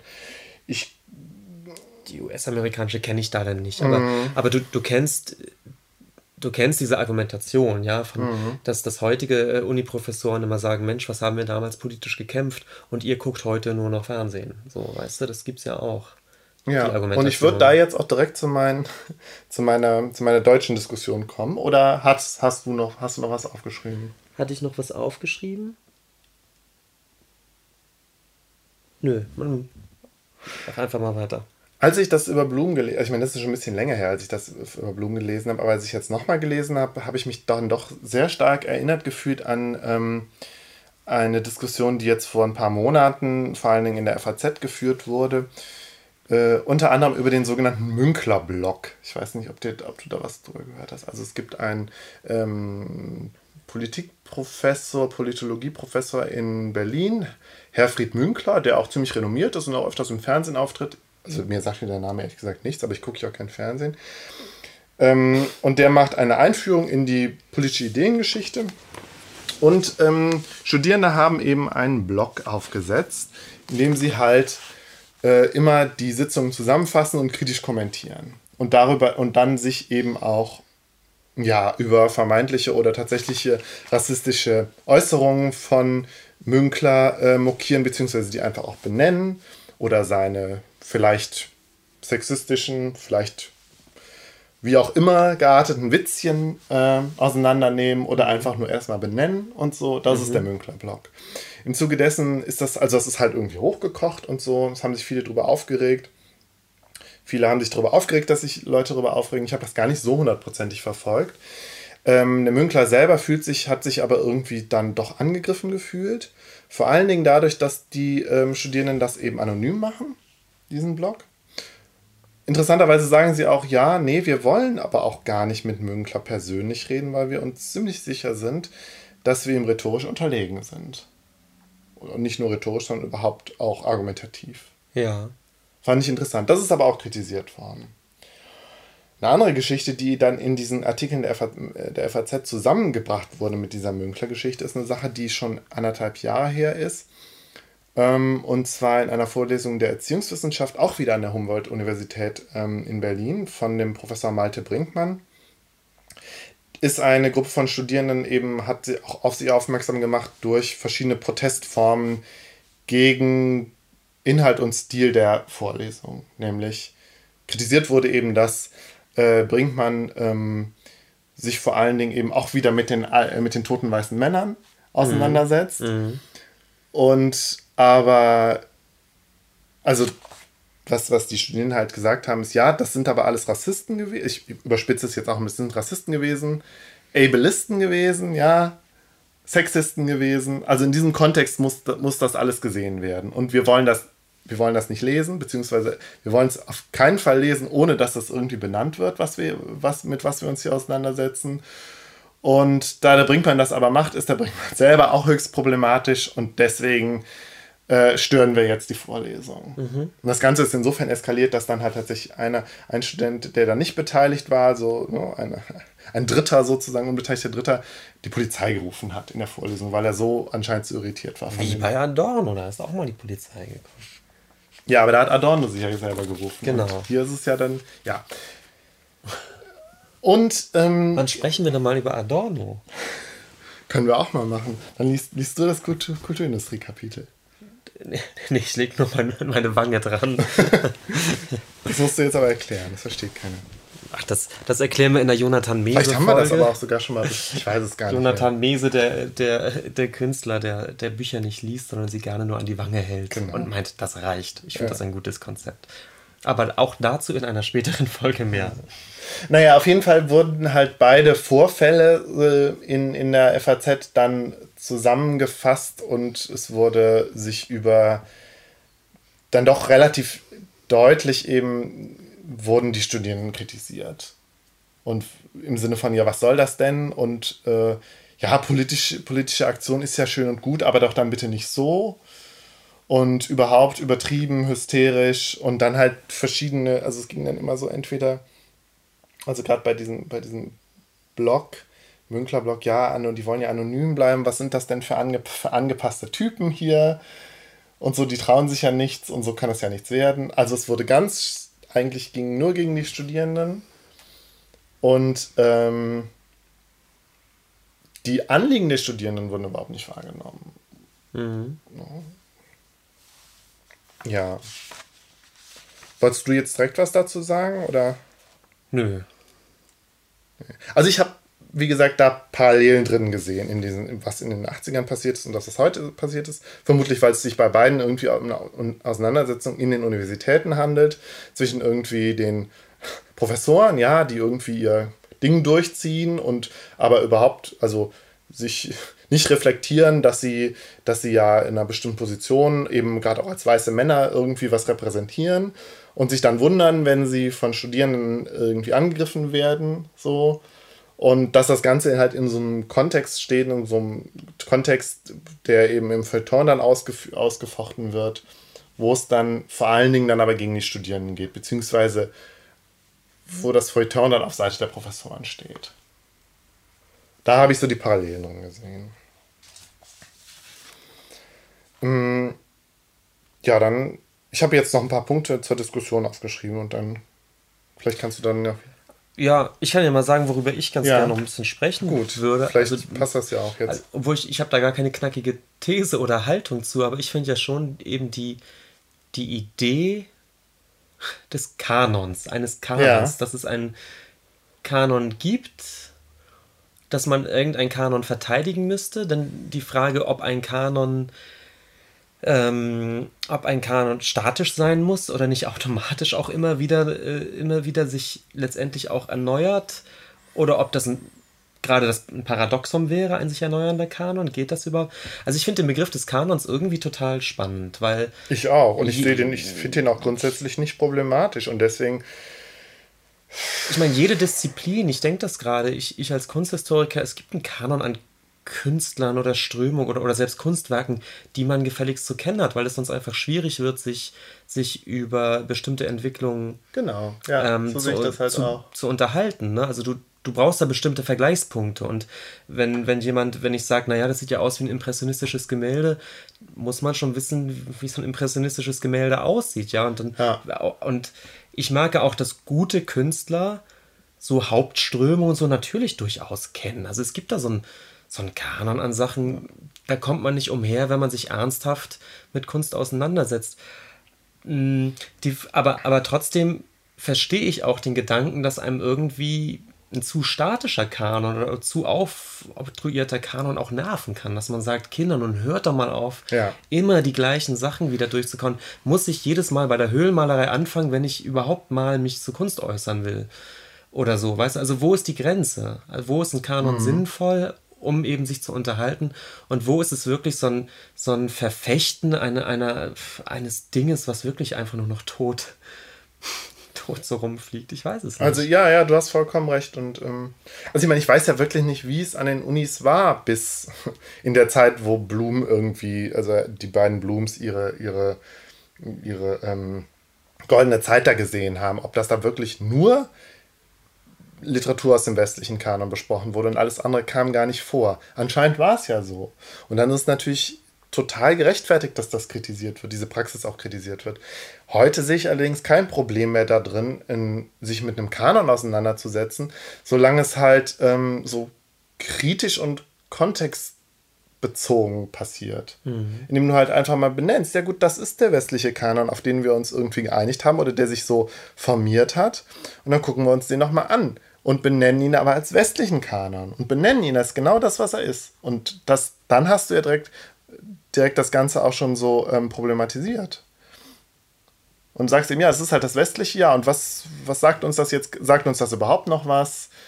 Ähm, und was gibt es sonst noch? So, das ist ja überhaupt nicht in Frage gestellt. Dass es mhm. halt auch andere Literaturen gibt, andere Philosoph Philosophien, mhm. andere also das ist jetzt sozusagen ein Kanon, den man kritisieren könnte, weil er sozusagen sich äh, auf eine ganz bestimmte Tradition bezieht, eben die, die, die westliche. Aber was ich meine ist, dass ich natürlich auch zeitlich, also nach hinten hin, so einen Kanon immer mal erneuern muss. Ich glaube nämlich, wahrscheinlich war es doch irgendwann mal völliger Abiturstoff, dass man gefälligst natürlich auch Ovid und Homer gelesen hat. Mhm. Ja, was ja. heutzutage am Gymnasium, glaube ich, nicht mehr stattfindet. Die, die Namen fallen sich Nur im Lateinunterricht bestimmt. Wenn überhaupt, aber es haben ja auch längst nicht mehr alle Latein, ja. ja. Ähm, also heute, glaube ich, kannst du ein Abi machen, ohne jemals Ovid gelesen zu haben. Wir haben wahrscheinlich auch schon Abi ohne Ovid machen können. Das war, glaube ich, vor 60 Jahren nicht möglich, mhm. ja ich glaube, heute ist das, was am weitesten zurückgeht, wahrscheinlich die Weimarer Klassik oder sowas. Ich glaube, viel früher, ich weiß nicht, doch vielleicht haben wir, haben wir sogar noch Walter von der Vogelweide kurz durchgenommen mhm. oder so. Aber weißt du, auch sowas ändert sich. Also Ovid ist kein Thema mehr auf dem Gymnasium, würde ich behaupten. Mhm. Goethe ist es noch und vielleicht fällt Goethe auch in 100 Jahren mal runter oder ich weiß es nicht, ja.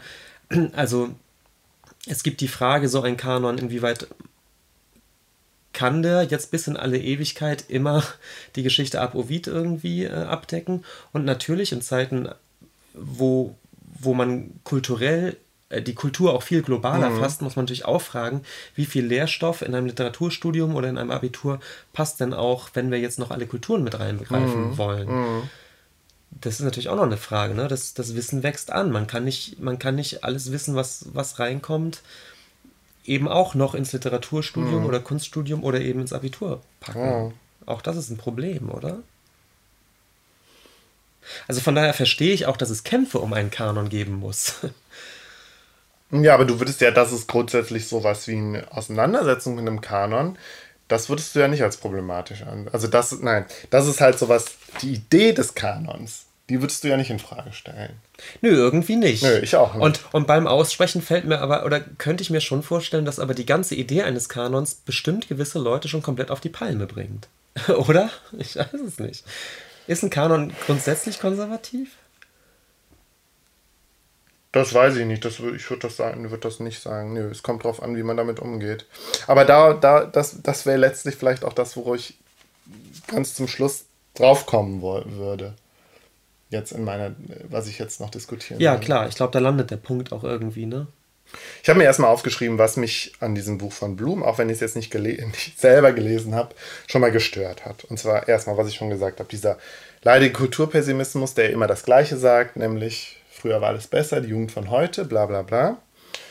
Was mich aber auch eigentlich immer stört, ist so ein, so ein Gegeneinander ausspielen von so einem, also so, so einem so, so einer akademischen Elite und so dem Mob oder den Barbaren. Also ich glaube, bei, bei ähm, äh, Alan Bloom ist es irgendwie das Barbarische, sowas dann in den, in den Jugendlichen. Meine Güte. Ja. Dieses, aus, äh, dieses auf der einen Seite halt eine kleine Elite, ja, die irgendwie sich durch Bildung in den, also so geistesaristokratisch geworden ist, und auf der anderen Seite der große Mob. Mhm. Und das finde ich, also dieser, wenn ich das, wenn ich irgendwo das schon rieche, dass es wieder auf diese Unterscheidung hinausläuft, dann ist, haben sich irgendwie äh, theoretische Ansätze für mich disqualifiziert, weil ich finde, das, das führt so nicht weiter. Das also es ist, ist eine so personalisierend und aber ich habe auch immer das Gefühl, diese Verteidiger dieser, dieser geistesaristokratischen äh, in diese elitären Gedanken, die sind sich überhaupt dessen nicht bewusst. Nur weil's, also ich denke dann ganz oft wirklich ja nur, weil sie es selber geschafft haben und weil sie selber halt auch so Workaholics sind oder was weiß ich, mhm. glauben sie eben, dass das für alle auch irgendwie möglich ist. Und ja, ich weiß. Aber nicht. geht das seit Bourdieu überhaupt noch ernsthaft? Der. Was? Der ja sehr. Ja, ich meine, ich glaube, spätestens seit Bourdieu darf man doch sowas auch gar nicht machen, zu sagen. Es gibt, ja, aber es wird ja natürlich gibt, noch gemacht. Man ist gebildet oder ungebildet. Punkt. Aber Bourdieu ist ja eben so ein Postmoderner, der das ja. schon relativiert. Und wir sind ja jetzt, also die, die, ähm, die Blooms, ja, und die, die ganzen äh, Verteidiger des, des, traditionellen Kanons, das sind ja alles noch ähm, Leute, die diesen postmodernen Relativismus ja ablehnen. Oder diesem zumindest kritisch gegenüberstehen. Mhm. Ja, ja. Und das, und die, aber du hast vollkommen recht. Ich finde, eigentlich kann man rein vom, äh, von, vom, man kann ja nicht hinter Bourdieu zurück. Eben, eigentlich. ja, ja, das denke ich auch. Also, wir können ja mal kurz zusammenfassen, nicht. was Bourdieu gesagt hat. Oder ja, was so seine. Bitte. Ach so, muss ich das jetzt sagen? Du, hast das machen. Naja, Bourdieu hat halt letztlich Sozio ich mache es jetzt mal wirklich ganz vereinfacht und vermutlich auch nicht so ganz richtig, aber Bourdieu hat letztlich soziologisch gezeigt, dass, ähm, dass so ein, ähm, ja, das, was wir auch schon über Postmoderne gesagt haben, dass es halt ähm, die Frage nach gebildet oder nicht gebildet eigentlich auch nur eine, eine Frage des sozialen Milieus ist. Und äh, jetzt dem Gebildetsein nicht unbedingt, also dass man das Gebildetsein nicht unbedingt nur als einen Wert an sich ansehen muss, sondern eben auch als Ausdruck von, von einem bestimmten Milieu. Das aber dann letztlich gleichwertig ist zu den Ausdrücken von anderen Milieus, die eben auf andere Dinge Wert legen, als darauf gebildet zu sein. Genau. Und das, ich glaube, gerade dieses, dass er eben so eine Wertigkeit da rausnimmt, indem genau. er sagt, nein, es gibt, es gibt nebeneinander verschiedene Arten von Milieus, die, die in sich ja. gleichwertig sind. Ich glaube, das ist eine ganz, ganz wichtige Erkenntnis. Ähm, und also ich, ich bin da ja, ich bin ja durchaus dann auch mit meinem, mit meinem Kunsthintergrund auch ein bisschen verbildet und gehe mal davon aus, es gibt sozusagen die, die hohe Kunst mhm. und es gibt tatsächlich auch die Vokabel der High, der High Culture mhm. oder ähm, und der Low Culture. Es gibt halt mhm. halt sozusagen dann auch eine Art von, ja, es gibt ja eben auch andere Arten von Künsten irgendwie, ja. aber die haben nichts mit unserer hohen Kunst zu tun. Genau, da sind wir ja ganz, also, ganz bei unserem, bei unserem Podcast-Titel. Total. Ja. Und ich meine, von dieser Art von Dünkel kann ich mich leider auch überhaupt nicht frei sagen. Glaube aber tatsächlich, man, man tut da schon einen Denkfehler. Ich, ich schäme mich auch täglich dafür. Genau, aber mit Bourdieu ja. müsste man sagen, ja, es gibt ein, ein sozusagen einen Zirkel, ein, ein Milieu, in dem wird dann, keine Ahnung, dann tatsächlich über, über äh, Van Gogh und, und sonst wen diskutiert. Aber es gibt eben auch Zirkel, da wird über, über äh, Tätowierungsmotive genau. diskutiert. Und ich sehe halt die und beiden. Das ist aber nicht, das ist nicht. Ja, ich sehe die beiden Blooms halt als, als zwei der großen Rückzugsgefechtler, die halt nochmal versuchen, mit ihrer gesamten intellektuellen Kraft sich diesen Gedanken, dieses intellektuellen Wertrelativismus und der Postmoderne sich entgegenzustellen. Sagen so, mhm. ich, wir versuchen das jetzt nochmal. Also, mhm. wir zeigen euch nochmal, dass es doch einen eigenen Wert hat und eben nicht alles irgendwie gleich ist. Ja. Und da finde ich, liegt aber auch schon ein weiterer Denkfehler oder ein weiteres blinder Fleck sozusagen, weil ähm, sie miss, miss, wie sagt man, miss, missverkennen? Nein, sie verkennen, dass es ja letztlich um politische Anliegen ging ich meine, der Bürgerrechtsbewegung, des Fem dem Feminismus, und da ging es ja um politische Anliegen. Und die werden aber überhaupt nicht gesehen von. Wie gesagt, Beruf. das finde ich ja das Interessante, dass diese es Politisierung. Ging, es ging um Teilhabe, es ging um Emanzipation, letztlich um Befreiung, ja. Und also Teilhabe an Kultur und ja, dass das alles überhaupt nicht also vielleicht wird es gesehen, aber es wird überhaupt nicht gewürdigt, sondern es wird nur irgendwie die, der große Angriff auf, auf die Inhalte gesehen. Du, aber das ist doch. Und der berechtigte politische Anspruch, der wirklich extrem ja. berechtigt war, wird, den sehen die, den sehen diese beiden konservativen Knochen nicht. Und den, ja. Aber da muss ich auch nochmal sagen, das versteht man ja auch nicht so ohne weiteres, warum Adorno mit den 68er, warum das irgendwie überhaupt nicht funktioniert hat. Also warum die bei denen völlig auf die Barrikaden gegangen sind, wo ich immer so aus einer Vogelperspektive sagen würde, Adornos, das, was Adorno fordert ähm, mit, diesem, mit dieser individuellen Freiheit und so weiter. Ja, aber das war, da, man muss halt gucken, also zum Beispiel der gut. Herbert Marcuse hat das ja total, die Studentenbewegung ja total umarmt. Und er war halt, Marcuse war ja eher so ein Optimist, weißt du? Der hat ja. ja, okay, das, Adorno als Pessimist hat dann aber immer direkt die, die negativen Implikationen gesehen. Also über, überhaupt, dass die 68er so als Rudel schon wieder aufgetreten sind, war ein Zum Problem, Beispiel, oder, ja. Oder wie? Ja. Ah ja, okay. Aber irgendwie hat Adorno da auch einen Denkfehler, muss ja, ich mal sagen. Denn um, um ein, als freies, also diese Freiheit als Individuum, die er fordert, die musste der ja erstmal durch eine gewisse Art an an Politisierung und Bildung erkämpfen, um da erstmal hinterzusteigen. Was ja, natürlich, aber so für weiter. ihn ist halt das alles nur das, was früher in der bürgerlichen Gesellschaft irgendwie möglich war, nämlich die, Auseinander die tatsächliche Bildung in, im Sinne der Auseinandersetzung mit den Klassikern. Äh, das war noch, so konnten noch die gebildeten Individuen entstehen. Aber das ist heute, also in seiner Zeit, dann ja nicht mehr möglich, wegen der Kulturindustrie.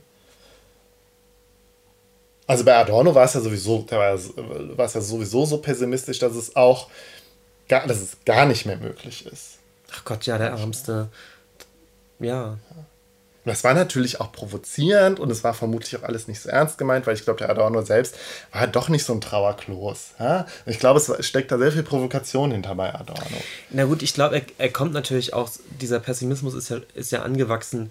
Ähm, ich glaube, der hat halt der, auch, der, der, der Pessimismus hat auch System im Sinne von, ähm, er will anecken, weil alles andere wäre schon falsch. So, das ist ja sein, auch seine, ich weiß nicht, ob das jetzt schon die negative es, Dialektik ist oder aber darum. Man muss es eben sehr stark sehen, dass, dass er natürlich immer noch gegen diese Erfahrung des, des Holocaust. Ja, das ist ganz zentral, genau, das ist ja ganz zentral bei ihm. Und ich glaube, da hat er sich natürlich schon diesen Pessimismus, das, das, also wirklich, das ist ja nun wirklich eine, anscheinend bei ihm, das war eine totale Krise anscheinend, ja, aber auch ein Leben lang ja, natürlich. Ge ja, ja, geschrieben hat. Und trotzdem hätte man sich immer gewünscht, wie, also wie macht man es denn jetzt besser? Und ich glaube, da gibt er aber keine Antwort drauf. Nee, oder? Adorno gibt keine Antwort Er erzählt nur, auf was aber alles nicht geht, was alles ja, nicht mehr genau, geht, auf gar keinen Fall nie mehr ja. geht. Ja. Der Marcuse hat das dann ja gemacht. Mhm. Und das ist, wie gesagt, eben so interessant, weil man das Gefühl hat, es gibt so eine gewisse Deck Deckungsgleichheit der, der Motive oder des Zieles, was Adorno da anstrebt und eben die 68er, die, die versuchen genau das zu tun. Und interessanterweise geht da Adorno ja auch überhaupt gar nicht mit. Also das nee. funktioniert ja für ihn auch wieder überhaupt nicht. Nee. Es, ähm, das ist interessant. Hm. Vielleicht sprechen wir mal über das Kulturindustrie-Kapitel. Finde ich ganz gut. Ich habe das ja auch nie ganz systematisch mal gelesen. Ich schon. Und ich habe auch ziemlich viel exerpiert und mitgeschrieben und so. Ob das, ob ich das alles richtig verstanden habe, keine Ahnung. Ach, wie schön, dann kann ich ja deine Exzepte lesen. Ja, aber ich meine, das ist wirklich sehr, sehr hermetisch und sehr schwer verständlich, das Ganze. Also. Okay. Ja. Okay. Ähm, wo war ich denn jetzt eigentlich stehen geblieben? Genau, also er reflektiert nicht seine eigene Verstricktheit in, Macht, in die Machtverhältnisse, also dass er halt ein, weißer Mann ist, ein Professor an der Uni, der natürlich Macht, Macht hat und so, das ist überhaupt nicht, das zieht er überhaupt nicht in seine eigene Reflexion, seine eigene Kritik mit ein und von daher finde ich halt auch, disqualifiziert er sich auch schon mal für mich. Mhm. So. Mhm. Ich erzähle gleich noch kurz was. Ja, Allerdings muss ich mich jetzt auch ein bisschen, bisschen outen als einer, ich, ich, ein bisschen kann ich so eine Kritik auch nachvollziehen. Und gerade, vielleicht bringe ich jetzt auch wieder Sachen zusammen, die nicht zusammengehören, aber diese, das, was da äh, in der Erziehungswissenschaftsvorlesung mh, hm, vorgefallen ist, fand ich dann, dann doch auch alles nicht so toll, muss ich sagen. Ja. Viele haben sich bei dem Münkler-Blog darauf eingeschossen, dass diese Form der Kritik anonym und so, dass das ja schlimm ist und so. Fand ich alles gar nicht. Fand ich alles total okay und konnte ich, konnte ich nachvollziehen, dass da die Leute sich nicht trauen, jetzt so öffentlich in Erscheinung zu treten. Bei dem, was da in der, in der Erziehungswissenschaftsvorlesung eskaliert ist, da habe ich auch gedacht, oh, ich wäre nicht gerne, ich hätte nicht gern als in Anführungszeichen unbeteiligter Student da drin gesessen. Das hätte ich, glaube ich, auch unheimlich gefunden. Ich hätte auch nicht verstanden, was da passiert. Ähm, ja. Und mhm. ähm, ich glaube, das kann man durchaus auch berechtigterweise kritisieren. Hm, ich finde, so eine gewisse Wut, ja, da so, ein, so eine Aufgebrachtheit gegenüber dem, was gegen der, dem Status quo der Universitäten und gerade in Geistes- und Sozialwissenschaften, wenn da eben die tatsächlich die weißen Männer da vorne stehen, weißen heterosexuellen Männer in vielen Fällen da vorne stehen und von toten weißen Männern erzählen, dass man sich darüber aufregt und denkt, oh, das kann doch nicht sein und so und, und das, das kann ich total nachvollziehen und das finde ich, das, das sollte man auch nicht wegreden. Allerdings über die Form und was da passiert, das, da hatte ich dann doch ein gewisses Adorn adornisches Unbehagen. Mhm. Ja, du willst mir natürlich direkt zustimmen. Ich, ich, ich sehe es schon an deinem Blick, ja. Vor allen Dingen, weil, ähm, also ich meine, interessanterweise hat sich diese Gruppe Wissen gegen Ignoranz genannt. Ja, und da habe ich aber gedacht, ja, aber das ist doch genau falsch. Wenn ihr euch dagegen wehrt, euch mit dem westlichen Kanon auseinanderzusetzen. Und genau darum ging es ja. Die haben ja gesagt, nee, wir wollen nicht Rousseau lesen, wir wollen auch nicht Kant lesen und wir wollen auch nicht Bourdieu lesen, weil das sind ja alles äh, Rassisten und Ableisten und bla bla bla. Und die haben die und die problematischen Sachen gesagt. Ist das ein Ableist? Ableist? In Bezug auf Behinderung. Ach, ach Also, able, disable. Able, Ableismus geht halt davon aus, dass. Ähm, also eine ableistische Perspektive ist die, die davon ausgeht, dass alle Menschen halt nicht behindert sind. Ja. Und alles, alles andere ausschließt so. Ich weiß jetzt auch nicht mehr genau, was sie da jetzt gesagt haben in Bezug auf die Vorlesung. Ich fand das teilweise auch ein bisschen an den Haaren herbeigezogen. Teilweise haben sie natürlich auch recht, natürlich. Kant hat sich klar rassistisch geäußert. Rousseau hat sich zumindest sexistisch geäußert, ganz klar. Und dass das, ähm, und dass man kritisieren kann, dass das nicht benennt, benannt wird, ja, das kann ich auch nachvollziehen. Aber die Form, und ich meine, ja, gut, es ist natürlich auch immer so ein, das, was ich, was ich jetzt hier mache, ist ja ähm, in, in der feministischen Dis Diskussion, vor allen Dingen so im Internet, ist das dann ja so dieses, dieses Tone-Argument im Sinne von ähm, äh, eine, eine antifeministische Strategie äh, ist, ich gehe auf das, was du sagst, inhaltlich nicht ein und sage, mich stört der Ton, in dem du es sagst und deswegen gehe ich nicht drauf ein. Das mache ich ja letztlich hier auch. Aber ich, ich komme da auch, glaube ich, nicht, nicht drüber, drüber hinweg, dass ich auch gerade, wenn ich so dran denke, ich bin selber Erziehungswissenschaftler und das sind halt auch Erziehungswissenschaftsstudierende und dann denke ich, das ist eine erziehungswissenschaftliche Veranstaltung und gerade in der Erziehungswissenschaft ist nochmal was anderes als, als, als in Politikwissenschaft. Da, da denke ich halt auch, wenn die Erziehungswissenschaft studieren, dann müssen sie sich doch eigentlich über bestimmte Dinge auch klar werden, dass es halt äh, im pädagogischen Kontext, in Erziehungs-, in Erziehungs- und Bildungskontexten halt dann doch eben nicht nur um Kämpfe gehen kann, sondern viel mehr um Vermittlung und viel mehr um eben eine, eine andere Auseinandersetzung als so eine stark konfrontative. Gut, aber das ist jetzt nur mein, mein persönliches Empfinden. Ähm, Wissen gegen Ignoranz. Und jetzt kommen wir wieder zum, zu, dem, zu dem Kanon zurück. Diese Gruppe hat sich ja extrem dagegen äh, ausgesprochen, sich mit dem Kanon auseinanderzusetzen. Sie sagen ja, nee, wir wollen, wir, wir fegen den Kanon vom Tisch. Wir wollen uns damit nicht auseinandersetzen. Das ist sexistisch, rassistisch, ableistisch, das triggert uns. Weiß nicht, ob sie das so gesagt haben, das ist jetzt polemisch von mir. Aber ähm, wir wollen uns damit nicht auseinandersetzen, wir fegen das vom Tisch. Und da war der, finde ich, ist der entscheidende Denkfehler, weil die Ge Gewährsmänner und Frauen vor allen Dingen, auf die sie sich beziehen, ähm, theoretisch, was weiß ich, Judith Butler oder ähm, äh, Gayatri Spivak, ja, also Theoretiker, Spivak habe ich jetzt nur gesagt, weil sie mir jetzt gerade einfiel.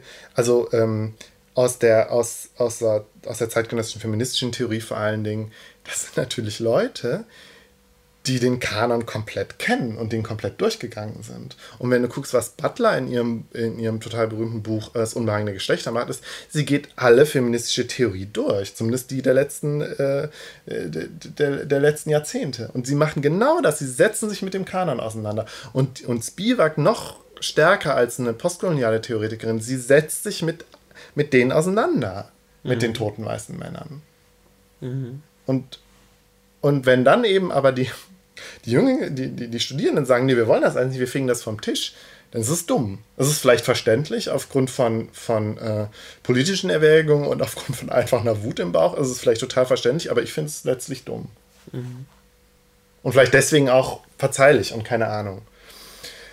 Auf der anderen Seite glaube ich aber auch, dass von Seite der Professoren da sehr überhaupt nicht, also überhaupt nicht adäquat mit umgegangen ist umgegangen wurde und die das halt auch nicht gecheckt haben und auch nicht gecheckt haben, dass sie hier gerade tatsächlich als, als eben Professoren, männliche weiße Professoren mit einer bestimmten Macht, dass sie da angegriffen worden sind. Das haben die, glaube ich, gar nicht gecheckt. Ich meine, selbst wenn man es checkt, ist natürlich die Frage, wie geht man damit um? Ja. Aber ich glaube, sie haben, also ich glaube, die haben es nicht wirklich gecheckt. Vielleicht aber auch, weil die Studierenden, und das ist auch so eine Theorie, die ich da hatte, ähm, ihre, das, was sie letztlich gestört hat, ist, dass die Universität letztlich auch so eine patriarchale Einrichtung ist. Mit vorne steht ein Professor, meistens ein Mann, und der erzählt dem seinen Schäfchen, wie es denn zu sein hat. Und dass das grundsätzlich problematisch ist oder man als problematisch ansehen kann, das finde ich total berechtigt. Aber die Studierenden haben sich dann halt eingeschossen darauf, dass, äh, dass Kant äh, mal das N-Wort gesagt hat. Haben also letztlich an einer anderen Stelle kritisiert, an- als der, wo ich sagen würde, es hätte sich gelohnt. So, jetzt bin ich fertig mit meinem Sermon. Gut. Gut. Ja. Wolltest du noch was sagen? Nein. Nein. Du guckst mich so an. Ja, irgendwie, du landest dann doch immer gerne bei diesem. Das ist witzig. Das ist immer so ein Lieblingsthemenspektrum von dir. Das machen wir gleich offline. Das ist so interessant. Du kannst das auch online machen. Nö. Das dauert ist jetzt zu lang. Gut. Sind wir, sind wir am Ende? Ich glaube, wir sind am Ende. Okay. Gut. Hast du noch einen Nachklapp? Ich hätte noch einen kleinen Nachklapp. Gut. Hast du noch einen? Nee, ich habe keinen. Dann mache ich jetzt den Nachklapp. Gut. Soll ich das Nachklappgeräusch machen? Bitte. Sehr schön. ähm, ja, drei kleine Sachen nur ähm, zu Wolfgang Beltracchi. Das ist ja. schon ein paar Folgen her. Der, der große Kunstfälscher, über den ich mich auch wahnsinnig aufgeregt habe. Und ähm, ich glaube, ich habe damals in der Folge schon gesagt, dass ich mit einem gewissen Unbehagen beobachte, dass der jetzt aber so durch die Medien reist als äh, Genie-Kunstfälscher, den man so ein bisschen ja. hofiert. Ähm, dieses Hofieren geht, geht munter weiter. Jetzt gerade habe ich beim Rumseppen vor ein paar Tagen entdeckt, es läuft gerade eine Sendereihe auf Dreisat, wo, wo Wolfgang Beltracchi dann auftaucht und irgendwelche äh, prominenten Leute äh, porträtiert. Als ich einschaltete, saß, ähm, saß gerade äh, die Fürstin Gloria von Ton und Tix, Taxis, ah, ja. saß ihm gerade Modell und hat ihm eigentlich eine Stunde lang erzählt, wie unglaublich toll sie das findet, was er da macht. Ja. Und immer das gleiche Muster. Ach so, ja gut, das mit der Fälschung, dass sie da, dass das ja kriminell ist. Naja, ja, das, das, das hätten sie mal lieber. Aber insgesamt finde ich mhm. sie so toll und das war ja nun auch ein Kavaliersdelikt und sie waren ja schließlich auch zwei Jahre dafür im Gefängnis. Da reden wir jetzt mal nicht drüber, aber sie sind ein genialer Künstler. Ja, ja. Also ich kann mich da nicht genug drüber aufregen und ich glaube aber, das ist momentan ist das, was, wenn Beltracchi in den Medien auftaucht, ist das die Erzählung über ihn. Ja. Der ja. geniale Meisterfälscher, der so viele Leute mhm. genial an der Nase rumgeführt hat. Ich finde es ganz schrecklich. Und ähm, so kann man mit so jemandem nicht umgehen. Ich sage es einfach nochmal, ja, damit ja. sich das festigt beim Hörer. Gut. Dieser Mann gehört geächtet. Nicht persönlich, aber so als, als Figur. Der darf nicht in den Medien so auftauchen. Also du bist auch ein Kritik Kritiker des Werterelativismus in dieser Hinsicht. Das ist ein Krimineller. Was soll das? Ich wünsche ihm persönlich nichts Schlechtes, aber dass der jetzt nochmal so eine Medienkarriere hinlegt, finde ich ganz schrecklich. Das geht nicht. Da bin ich. Äh, das. Nee. Das geht nicht. Ähm, dann zur Sesamstraße. Ja. Ich, zwei kleine Dinge. Einmal, ich habe äh, bei YouTube gefunden Gernot der Pechvogel. Ja. Ich glaube, darüber haben wir uns kurz unterhalten. Mhm. Mit diesem wunderbaren Lied, was ich noch so halb im Ohr hatte. Ich habe das gesungen, aber natürlich falsch gesungen. Es ist ein bisschen anders. Ja, ja. Ähm, fand ich gut, muss man googeln und nochmal anschauen. Ja. Das ist ganz herzerweichend zu hören. Und dann eine kleine Art von Korrektur. Ich habe, glaube ich, gesagt, die meisten Puppen und auch von den die deutschen Sesamstraßenpuppen wie Samson sind direkt von Jim Henson äh, entwickelt. Das stimmt so halb. Ähm, ich bin mit etwas Recherche stößt man darauf, dass der eigentliche Puppenbauer dann hm. äh, Kermit Love heißt. Ja. Der heißt tatsächlich Kermit, was aber ein vollkommener Zufall ist. Ja. Also äh, Hansen hat die Figur Kermit schon entwickelt, als er dann später erst Kermit Love äh, kennengelernt hat. Ja. Und ich bin mir nicht ganz sicher über deren Art der Zusammenarbeit. Ich glaube, Jim Henson entwickelt schon viele Ideen für Figuren, aber so richtig ausdesignen tut sie denn der Kermit Love. Mhm, mh. ähm, so dass ich mir nicht ganz sicher bin, wie man sagen kann. Der Jim vielleicht Henson, dann auch weiß, wie man sie am besten konstruiert, um sie gut zu spielen, vermutlich. Ich bin mir eben nicht ganz sicher, ob der Kermit Love dann nur der Konstrukteur war und die, die eigentlichen Zeichnungen, die Figuren selbst kommen als Idee dann noch von Jim Henson. Mhm. Ich bin mir nicht sicher, wie die Arbeitsteilung war, aber es könnte gut sein, dass auch Kermit Love, gerade als dann so die deutschen Figuren entwickelt waren, dann auch schon die, die Figuren doch ziemlich, ziemlich alleine auch entwickelt hat. Da bin ich mir mhm. nicht ganz sicher. Weil es gibt so Interviews von Kermit Love, wo der erzählt, wie er auf die Figur des Samson gekommen war. Da klang es doch so, als würde er diese Figuren auch doch sehr stark entwickelt haben. Okay. Und gar nicht unbedingt immer Jim Henson. Ähm, ich bin da jetzt nicht weiter eingestiegen, aber das nochmal so als Relativierung so ein bisschen. Ja. Und als allerletztes äh, eine neue Information zu Chick, ja. den Roman von Wolfgang Herrndorf, über den ja. wir hier gesprochen haben. Und ich sagte damals, glaube ich, schon, dass eine Verfilmung geplant ist, wusste aber auch nichts Genaues. Und jetzt gerade ist, ähm, gibt es da Neuigkeiten, nämlich dass der Regisseur nochmal gewechselt hat. Das sollte ursprünglich der Regisseur von Feuchtgebiete machen, dessen Namen Mhm. ich jetzt vergessen hat. Und jetzt gerade äh, wurde bekannt, dass Fatih Akin Mhm. die Regie übernimmt, der ja auch gar nicht so unbekannt ist. Nö, großer Name. Genau. Schon, ja. Und äh, Drehbeginn ist dann jetzt wohl äh, jetzt der, äh, der kommende September schon. Kinostart ist dann ein Jahr später am 15. September 2016. Ja. Und leider gibt es noch keine Hinweise auf eine Cast, was ein bisschen schade ist, weil man ja doch sehr interessiert dran ist, wer natürlich besonders die Figur des Chicks übernimmt, an der glaube ich Brühl. an der, glaube ich, sehr viel dran hängt. Also wenn da, glaube ich, falsch besetzt wird, wird es schwierig mit dem Film. Wenn das richtig gut besetzt wird, Robert ähm, Stadlober. um Gottes Willen, das geht alles nicht. Sonst gibt es keine deutschen Schauspieler. es ist wirklich schwierig, weil sie können, sie können nicht so einen hübschen Jungschauspieler nehmen, weil der Chick wird nicht als hübsch beschrieben. Das ist eher so ein verschrobener, verschrobener Typ irgendwie. Das wird interessant. Ich glaube, da fällt, steht und fällt wirklich viel von der Besetzung der Rollen und gerade deswegen wäre ich sehr gespannt gewesen, wer da jetzt kommt. Ähm, Das steht aber eben anscheinend noch nicht fest oder wird zumindest noch nicht kommuniziert. Also jedenfalls spätestens nächstes Jahr wissen wir dann mehr, weil dann wird Okay. wirklich gedreht. Gut. Ja, vielen Dank für den Nachklapp. Vielen Dank für den Nachklapp. Vielen Dank für das gute Gespräch, Markus. Gut. Wir hoffen noch auf viele weitere gute Gespräche Ja, mit Sicherheit. und verabschieden uns In den Abend. mit weinenden oder lachenden Augen, Genau. bis es wieder heißt. Tschüss. Ciao, bis zum nächsten Mal.